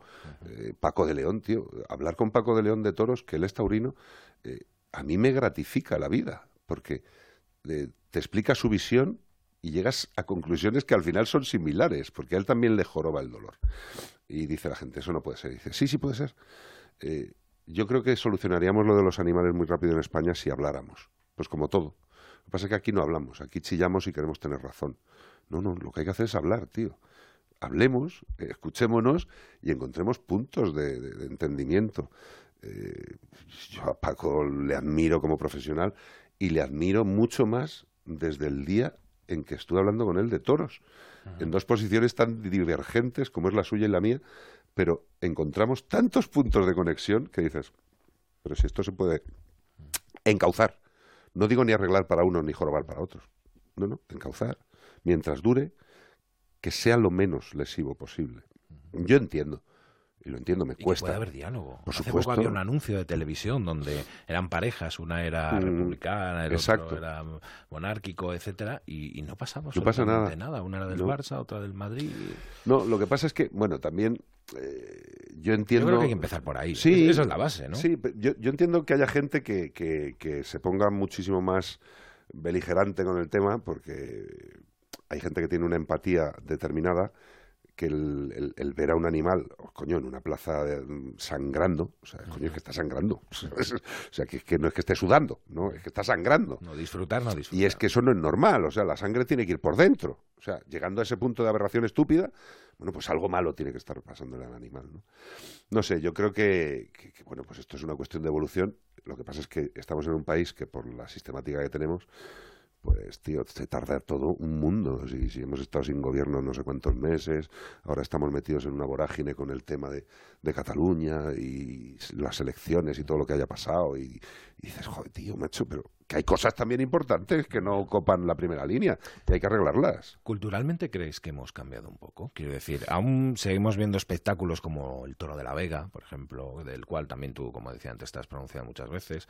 Creo que ya nadie tira una cabra por el campanario, ¿no? Pero esto no fue hasta hace mucho, ¿no? No, pero volvemos a lo mismo. Yo, yo puedo comprender que en el histórico del ser humano con los animales pues haya pasado por una época de, uso y abuso, ¿vale? Eh, porque no lo entendían.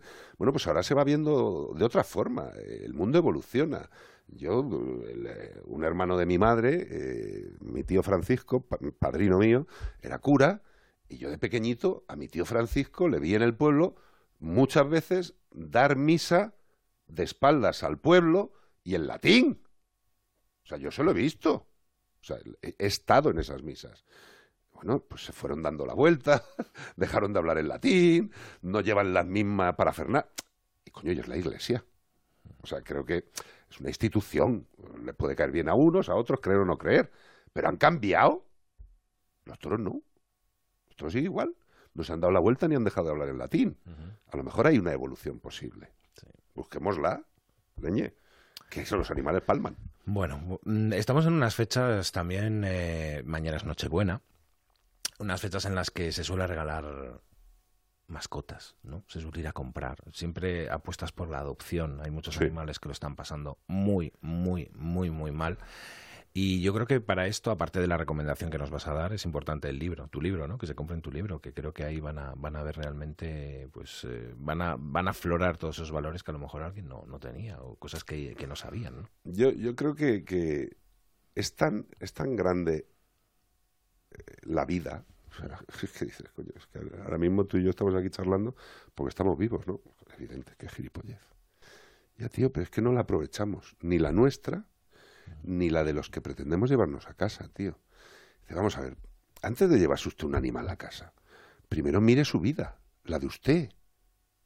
Usted puede, usted puede o debe tener un animal en su vida.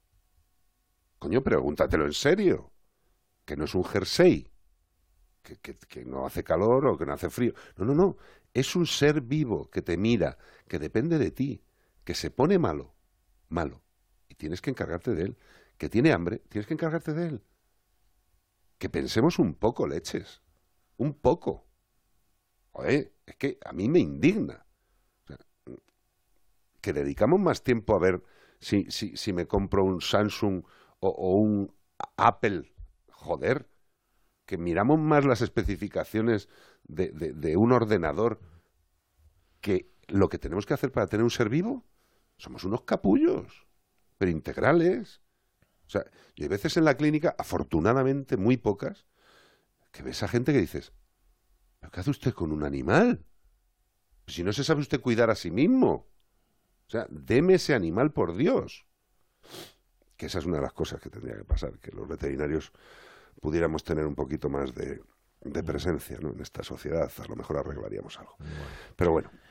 Tú haces mucho desde tu fundación, pero también las protectoras de toda España, Total. que están en una situación también, en muchos casos, lamentable por no recibir ayudas y por no y bastante hacen, ¿no?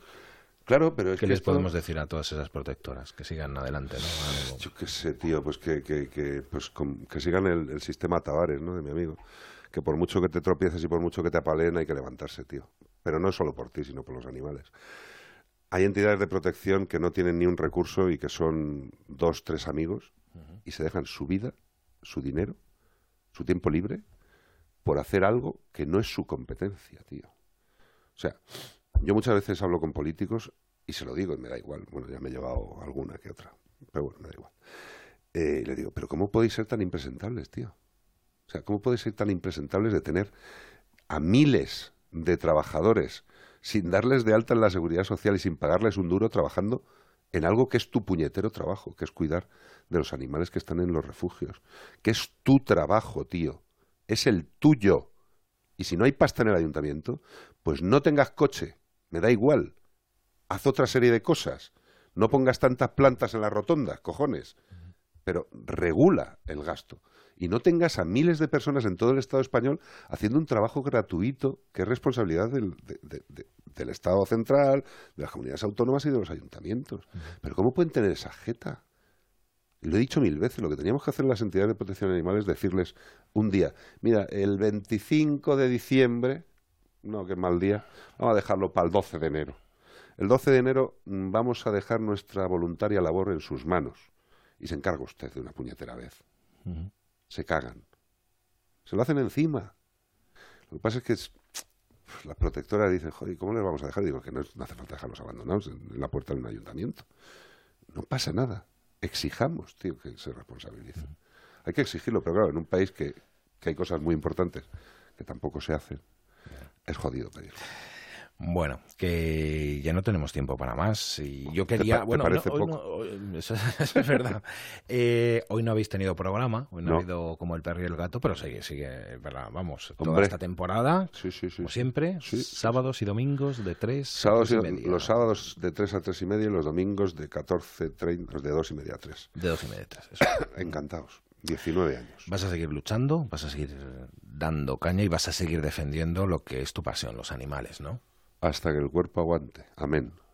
Por cierto, tenemos eh, a una persona, se me olvidaba, tenemos a una persona más. Es tu oyente más eh, incondicional. Escucha todos y cada uno de tus programas. Ay, Dios mío. ¿Sabes quién es? Hombre, me imagino. Un altar llevo en mi pecho al ¿La saludamos? Sí. Hola. Hola. Hola, bonita. Hola, cariño. ¿Cómo están tus dientes? Bien, cielo. ¿Y tú cómo estás, cariño? Te estoy oyendo. Pues aquí, emocionado, mamá, emocionado. Yo también estoy emocionada, cariño mío. Emocionada. Pues hombre, eh, pues como decía antes Jesús, que, que yo soy lo que soy por ti y por papá, evidentemente. ¿Cómo puede estar tu madre oyéndote? Mira, hay unas cosas que, evidentemente, que voy a decir yo de mi madre, aparte de que la adoro. Eh, mi madre sí me escucha, me escucha siempre, hasta el punto, y esto lo he contado alguna vez, mi madre es una crack. Estaba en Radio Voz, estaba en Radio Voz, y hacía una sección con Marlaska. O sea, uno de los grandes genios, genios de, de, la radio, tío. Y pasan una llamada, y yo, hola, buenas tardes, ¿qué tal? Y soy una voz que dice, Carlos, eh, mira, como, como te lo llevo diciendo varios días y no le traes el pienso a Rocco, que, que te llamo para recordártelo. y era mi madre, tío. O sea, y me llama en directo para decirme, tío, macho, tráele el pienso al perro, ¿sabes? y yo diciendo, gracias, mamá, eh, he quedado de, de PM, ¿sabes? Y pues esa es mi madre, ¿no? Un poco, pues también la naturalidad, la inteligencia, el corazón, eh, el esfuerzo. O sea, mi madre es una luchadora que te cagas. Mi madre de una peseta, como decía mi padre, las tiraba y hacía cinco pesetas. Eh, pues evidentemente, ¿quién te enseña en esta vida? ¿El colegio? Sí, claro. Los amigos, sí, el entorno, pero tus padres, tío. Yo he tenido la suerte de tener dos padres a los que amo profundamente. Mi padre, aunque lleve muchos años mm, allá arriba, no nos ha dejado nunca.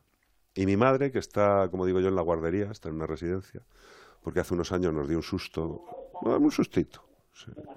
decidió que le diera un infarto, que no lo sabíamos, y el infarto se cayó y se reventó la cabeza contra el suelo y parecía que había tenido un ictus. Y está, está muy bien, porque tiene 87 años. Mm. Y tiene cabeza para relatarte también los Reyes Godos, ¿verdad, Angelito mío? No tengo ya la cabeza que tenía que tener mi amor. Le, he tenido muy buena, pero ahora ya no, ahora ya no. Ni falta que te hace. Se me olvidan las cosas, incluso se me olvidan los nombres de las personas. Pero solo de los que no interesan, no te preocupes. lo, que no se, lo que no se le olvida es escuchar al niño en la radio, ¿eh? Jamás, eso jamás se me olvida. Porque es mi adoración, mis hijos son mi adoración. Tengo dos hijos a los que adoro. Normal. Pues, Doña Fe, muchísimas gracias por, por, estar con nosotros también hoy aquí en este, en este. No es un homenaje, porque esto no es un homenaje, simplemente una charla que hemos tenido con, con su hijo, con Carlos, y le hemos conocido un poco mejor. Ya lo he oído, ya lo he oído. Así, es el así de sincero. Ha sido desde chiquitín cuando le preguntaban, Carlos, ¿qué quieres ser cuando seas mayor? Médico de animales.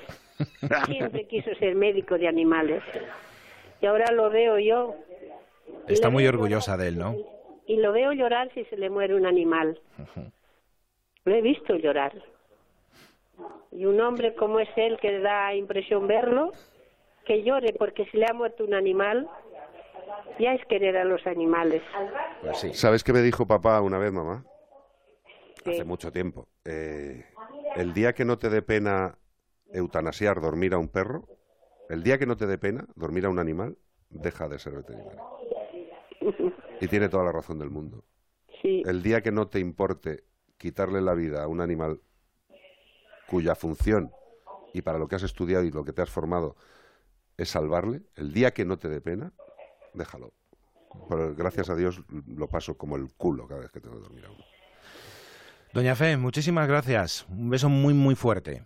A vosotros, un abrazo. gracias, mamá. todo vaya bonito y felices fiestas. gracias, cariño. Gracias, igualmente. Adiós, vida mía. Bueno, ahora, sí que sí. Nos tenemos que ir. Te voy a dar una fecha, ¿vale? Venga. Una última, venga, una última sorpresa, ¿vale? Un 26 de abril de 1964, esto es la radio, y sabes que en la radio se ponen muchos discos, a ti te encanta la música. ¿Sabías que era número uno ese día? Beatles. Esto.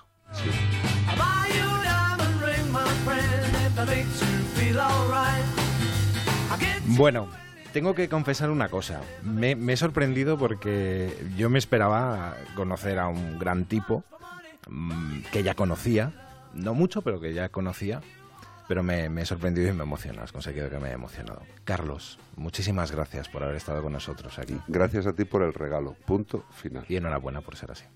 Gracias. Gracias. Nos vamos, volvemos mañana a las 5 de la tarde con más invitados y con más sorpresas aquí en Nadie es Perfecto. Ahora los deportes con el transistor. Hasta mañana.